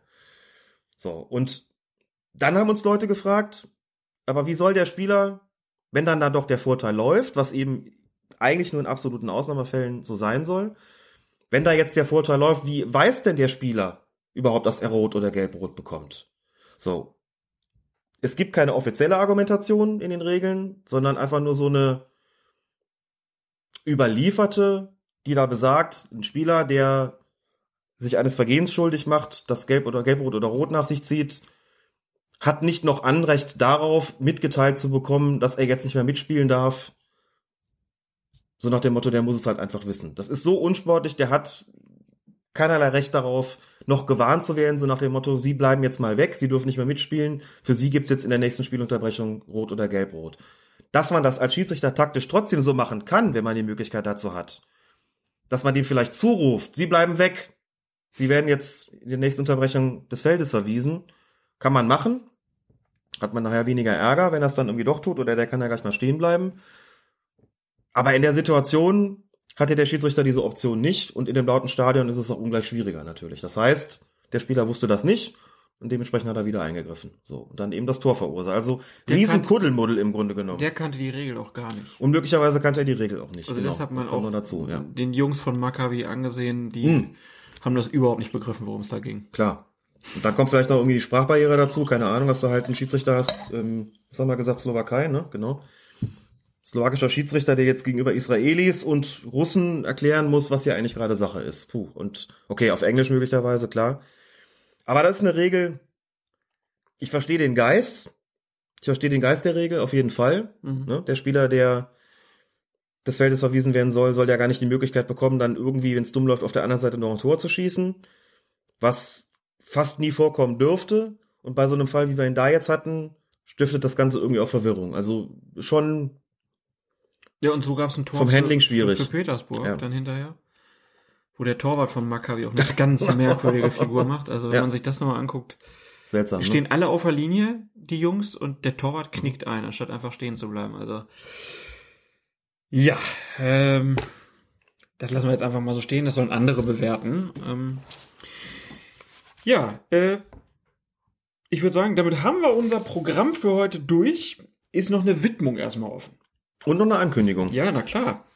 Was wir zuerst? Erst die Widmung, habe ich ja gerade angekündigt. My friend, my Hast du friend. angekündigt. Dann widmen wir diese Folge doch allen, die uns beim Kochen hören. Und was sollen sie am besten kochen? Karpfen. Karpfen. Oder Krapfen. Wie sie wollen. Und sie anschließend auf den Sims legen. Genau, und dann hast du es gerade schon angesprochen. Wir haben noch einen Veranstaltungshinweis In eigener Sache. in eigener Sache. äh, Und zwar für den November, für den 16. November, könnt ihr euch also schon mal im Kalender markieren, wenn ihr irgendwie im Großraum Köln wohnt. Denn wir sind eingeladen an die Universität zu Köln am 16.11. von 17.45 Uhr bis 19.15 Uhr in der Aula 1. Das ist im Hauptgebäude der Universität zu Köln. Riesengroßer Hörsaal. Äh, Und da werden wir diskutieren. Mit wem? Worüber? Die Veranstaltung heißt Der Schiedsrichter im Sportrecht. Organisiert wird das Ganze von Jan F. Ort, Lehrbeauftragter des Instituts für Völkerrecht und ausländisches öffentliches Recht und Vorsitzender Richter am Landgericht hier in Köln. Der macht, Jan macht im, der, den ich auch schon, schon länger kenne tatsächlich hier aus dem Fußballverband Mittelrhein, auch selbst Schiedsrichter gewesen. Haben wir hier auch schon ein paar Mal erwähnt. Haben Er wir auch schon ein paar Mal erwähnt. Genau diese Oft groß, erwähnten äh, Bericht zur Dreifachbestrafung. und schön auseinandergenommen, warum das Blödsinn ist, das Dreifachbestrafung zu nennen, ganz genau. Jan hat uns eingeladen zu seiner einmal im Jahr sozusagen also, stattfindenden Sportrechtsvorlesung. Also ähm, er macht eine Großveranstaltung, die sozusagen auch für die für die Öffentlichkeit dann geöffnet ist. Claudia Pechstein hat er schon mal da gehabt, Rainer Koch vom DFB hat er schon mal da gehabt und jetzt sind wir da, um über das über die das Thema der Schiedsrichter im Sportrecht zu sprechen. Da werden solche Fragen behandelt wie, was kostet der falsche Pfiff? Ist der Schiedsrichter für seine Anordnungen strafrechtlich verantwortlich? Und wie ist die Reform der Fußballregeln jetzt aus dem Sommer dogmatisch, also rechtsdogmatisch, zu beurteilen? Solche Fragen werden eine Rolle spielen. Ebenfalls teilnehmen wird, sofern ihm nicht noch ein internationaler Einsatz dazwischenkommt, der Bundesliga-Schiedsrichter Sascha Stegemann. So, also das ist eine, ich bin selbst ausgesprochen gespannt darauf, muss ich sagen. ähm, bei so einer großen öffentlichen Jura-Vorlesung, Jura-Diskussion sind ja über das Thema Schiedsrichter im. Sportrecht, Sehr große Juristen. Über das Thema Schiedsrichter im Sportrecht da teilzunehmen, davor habe ich durchaus Respekt. Vor allen Dingen, weil Jan offensichtlich sehr optimistisch ist, dass doch viele Leute kommen und die Anmeldungszahlen bis jetzt auch tatsächlich sehr gut sind und ich auch schon ein paar Mal von Schiedsrichtern angesprochen worden sind, die das mitbekommen haben und gesagt, aha, wir freuen uns drauf, wir kommen alle. Okay. ähm, ja, aber es wird, also ich freue mich da total drauf und finde das sehr, sehr spannend und ich glaube, dass wir ähm, da auch als Teilnehmer noch eine, eine Menge ähm, lernen können Ja. und ja sicherlich auch nochmal eine Vorbesprechung haben werden, wo es dann ins Detail geht. was unsere Rolle und Funktion da sein wird. Ähm, hoffe, dass Sascha Stegemann auch kann, dass ihm keinen, also ich gönne ihm jeden internationalen Einsatz, du sicher auch, aber, Ja, aber schön wäre er- es, da kann er mal Pause machen, genau. Pause machen. wäre schön, wenn er dabei ist. Und dann ist das mit Sicherheit eine bestimmt eine spannende Veranstaltung, weil schon Fragen gekommen sind. Wir werden auf jeden Fall vorher uns drum kümmern, ob das in irgendeiner Form aufgezeichnet werden kann Ja, aber äh, es geht nichts über live. oder ob wir es vielleicht sogar genau, ob, ob man das auch ähm, vielleicht als Live-Podcast in irgendeiner Form senden Nein, kann. die sollen da hinkommen, die Leute alle. Ach, so war das gemeint. Sowieso, noch besser. Die Aula ist groß. Also die, ähm, Ja, wenn da nur 20 Leute sitzen, dann können wir uns zusammen alle auf, der- auf, auf der Bühne setzen. da werden nicht nur 20 Leute sitzen, da bin ich recht, recht zuversichtlich. Schauen wir mal. Äh, Genau. Auf jeden Fall ganz spannend. 16.11. Ähm, Ein Mittwoch. Genau. Wir freuen uns über jeden, der da kommt. Und ähm, hinterher gehen schöne wir Flyer, ne? Zusammen. Ja, äh, wirklich gut geworden. Hinterher gehen wir noch eine kleine Fanta trinken. Gut, Alex, äh, ich würde sagen, das war's schon für heute. Ja, hat, schon. Hat mir großen Spaß gemacht. Ja, mir auch. Ähm, War mal wieder Zeit, ne? ja, ach, aber ich glaube, die Leute, ich, man muss auch nicht immer hier Sport, Sport, Sport, Fußball, Fußball, auch mal eine Pause zwischendurch. Auch mal ein gutes Buch lesen oder hochlegen. Äh, ja, oder mal in den Wald gehen oder so. Jetzt kommt der Herbst, jetzt können wir wieder bei, Oh bei einer Tasse Tee einen schönen Podcast hören. Ähm, ich glaube, jetzt ist gut, dass wir wieder da sind. Oder beim Kochen, genau. Ja. Ja. Ja. Ich werde jetzt von dieser, von diesem guten Gefühl, was ich nach diesem Podcast habe, ein schönes Gedächtnisfoto machen. Hervorragend. bedanke mich ganz herzlich bei dir, bedanke mich bei allen Hörerinnen und Hörern und wünsche uns allen zusammen noch einen wunderschönen Tag. Das wünsche ich auch und sage Tschüss. Blinde Bratwurst, ehrlich. Wenn man so pfeift, dann lache ich mich tot normalerweise. So ein Beschiss, du. Da wird doch mal alles gemacht hier, du. Der erste Liga Kocher Schiedsrichter. Skandal! Scheiße ist es!